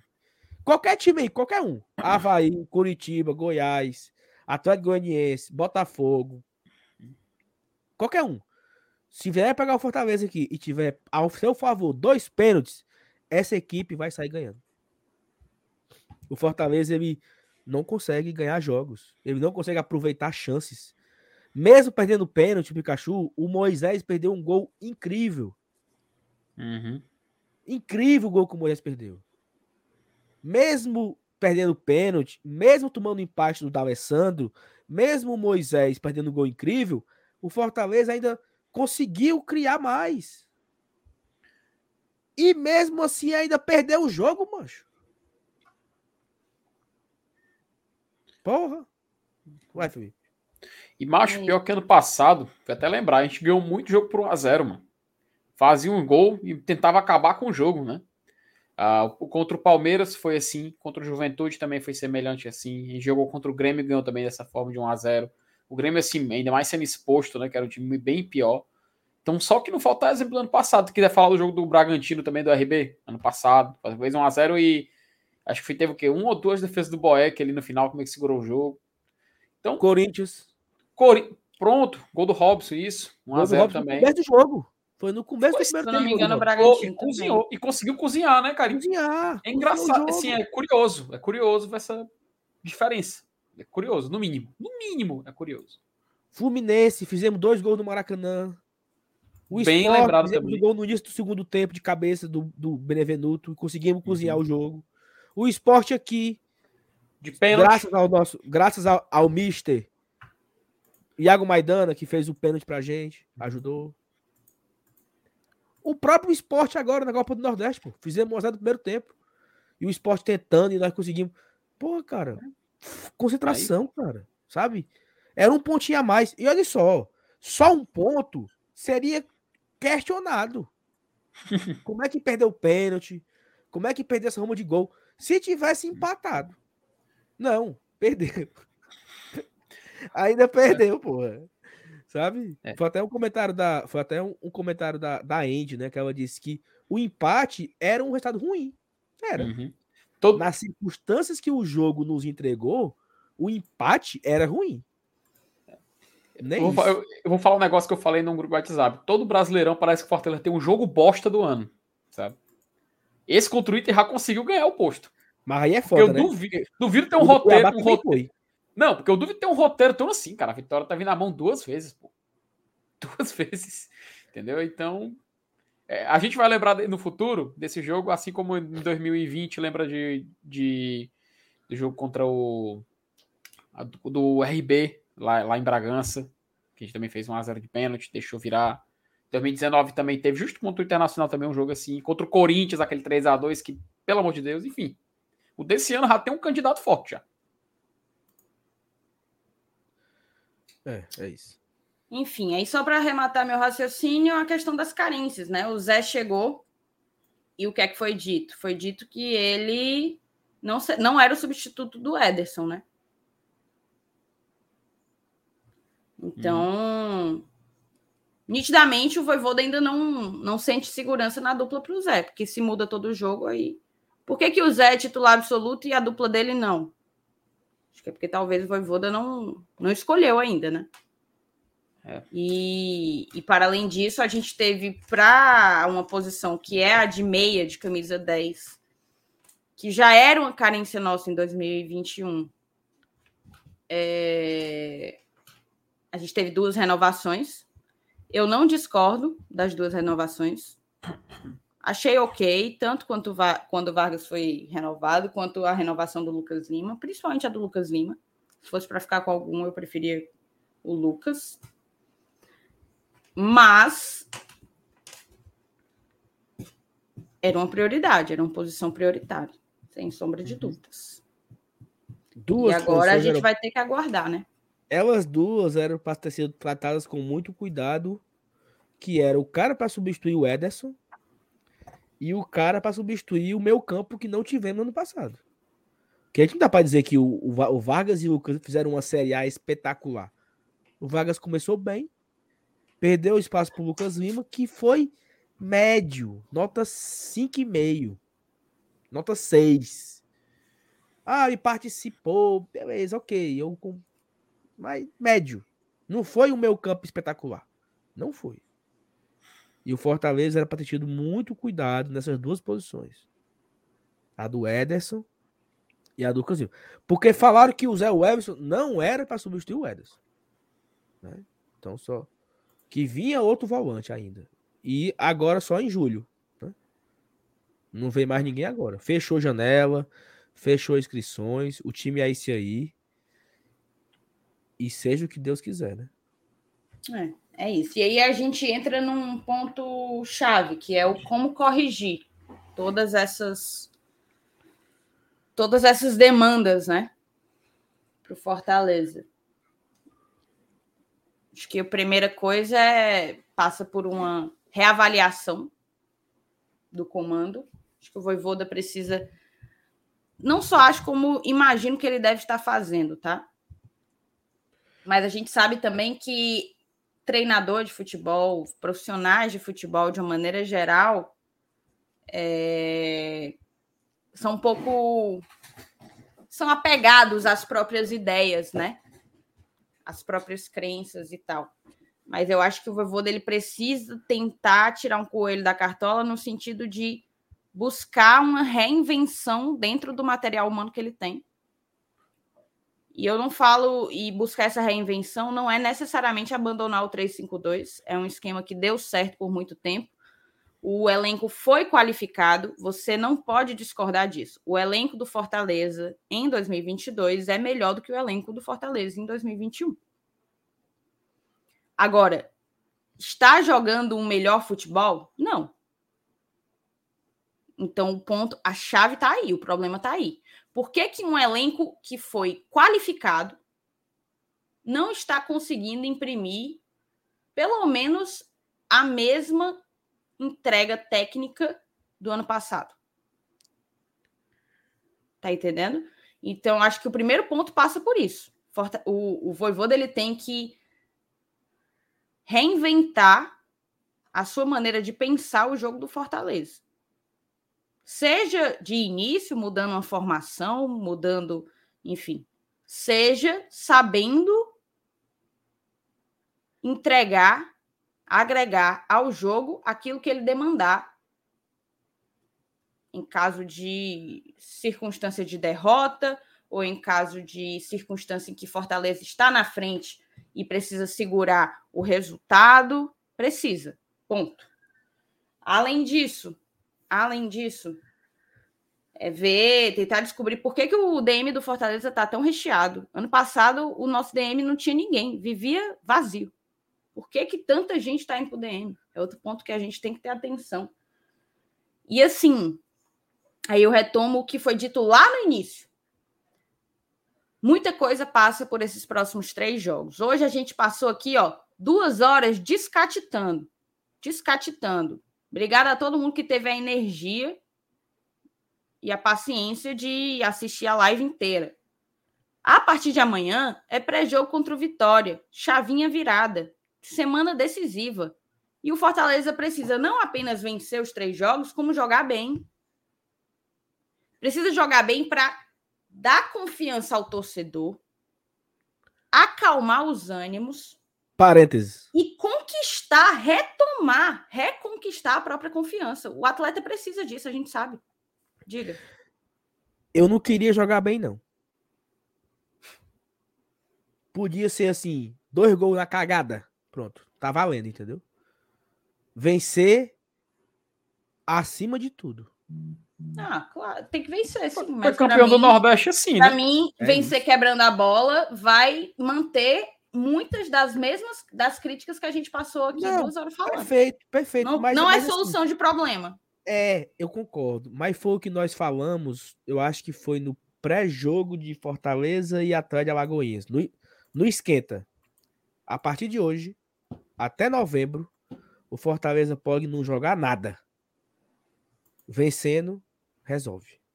Então, assim, é, é, claro que se ele jogar bem pra caramba, olha que partida massa. Ótimo, claro. Claro que é ótimo. né? Claro que é ótimo. Mas é um jogo decisivo de mata-mata e que vencer os próximos quatro jogos. Se o Fortaleza vencer os próximos quatro jogos, mesmo quebrando a bola, tem, algumas significa, tem alguns significativos, né? Que ele foi campeão cearense, que ele deu um pontapé na fase de mata-mata da Copa do Brasil e que ele venceu na- na Libertadores. né? Mesmo não jogando tão bem, mas se ele vencer os próximos quatro jogos, mesmo não jogando tão bem, eu acho que dá uma renovada no ânimo da turma, né? É isso. E assim, pedir muita entrega aos nossos atletas. A gente confia em vocês. Mas precisa que vocês saibam entregar aquilo que o time tá, tá precisando, sabe? Preciso que vocês tenham maturidade de jogo, tenham casca grossa, né? Cancha, malícia. Tenha tudo isso, porque é disso que a gente está tá demandando. E claro, pelo amor de Deus, marquem gols, nos tragam três vitórias. É, Informação. Chamou, falou. Opa.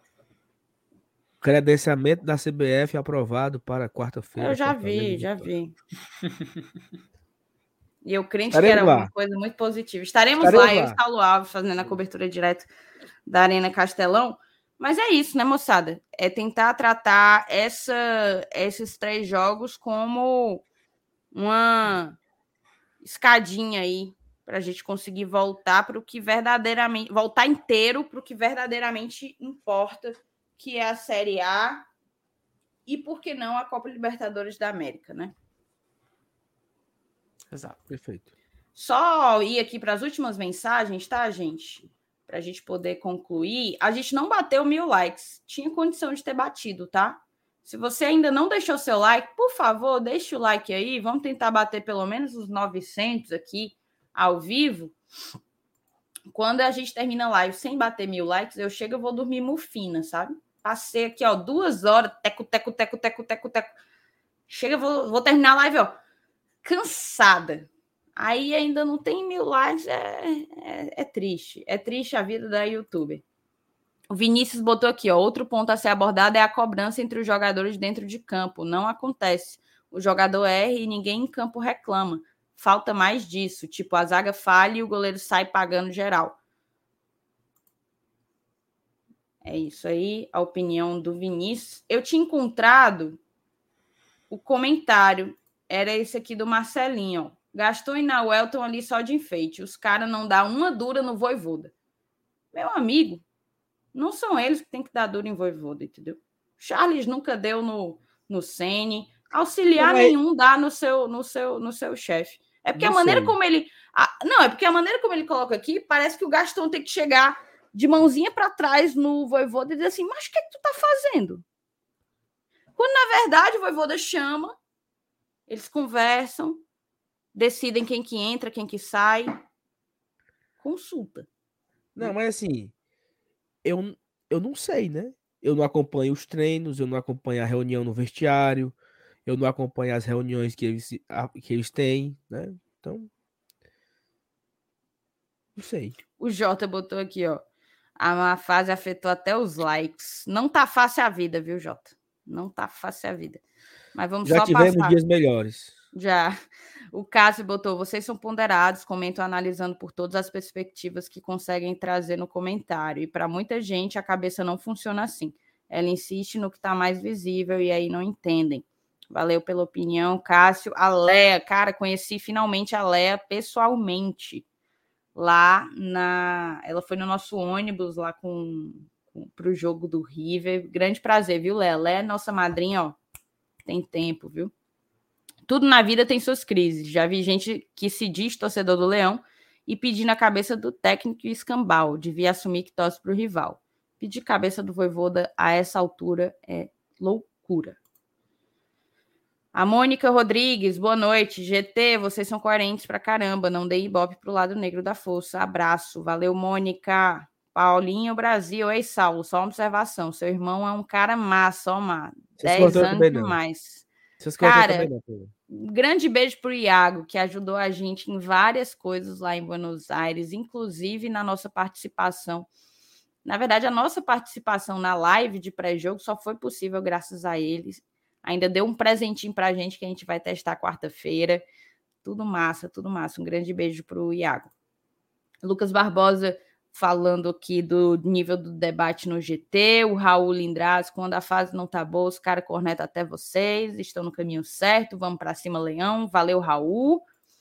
O Pedro, vocês são foda, tô sempre aqui, já já você é apoiador no grupo também, continue um bom trabalho, galera, brigadão, tá, Pedro? Brigadão mesmo, satisfação. O Raoni, vocês fazem a diferença, fazem críticas equilibradas, sempre pensando no Fortaleza. Paulinho, eu acho é que o Romero tá num foguete é o típico jogador para finalizar e empurrar para dentro, mas não tem um, trist- um cristão que construa nada para ele. Tem muito disso.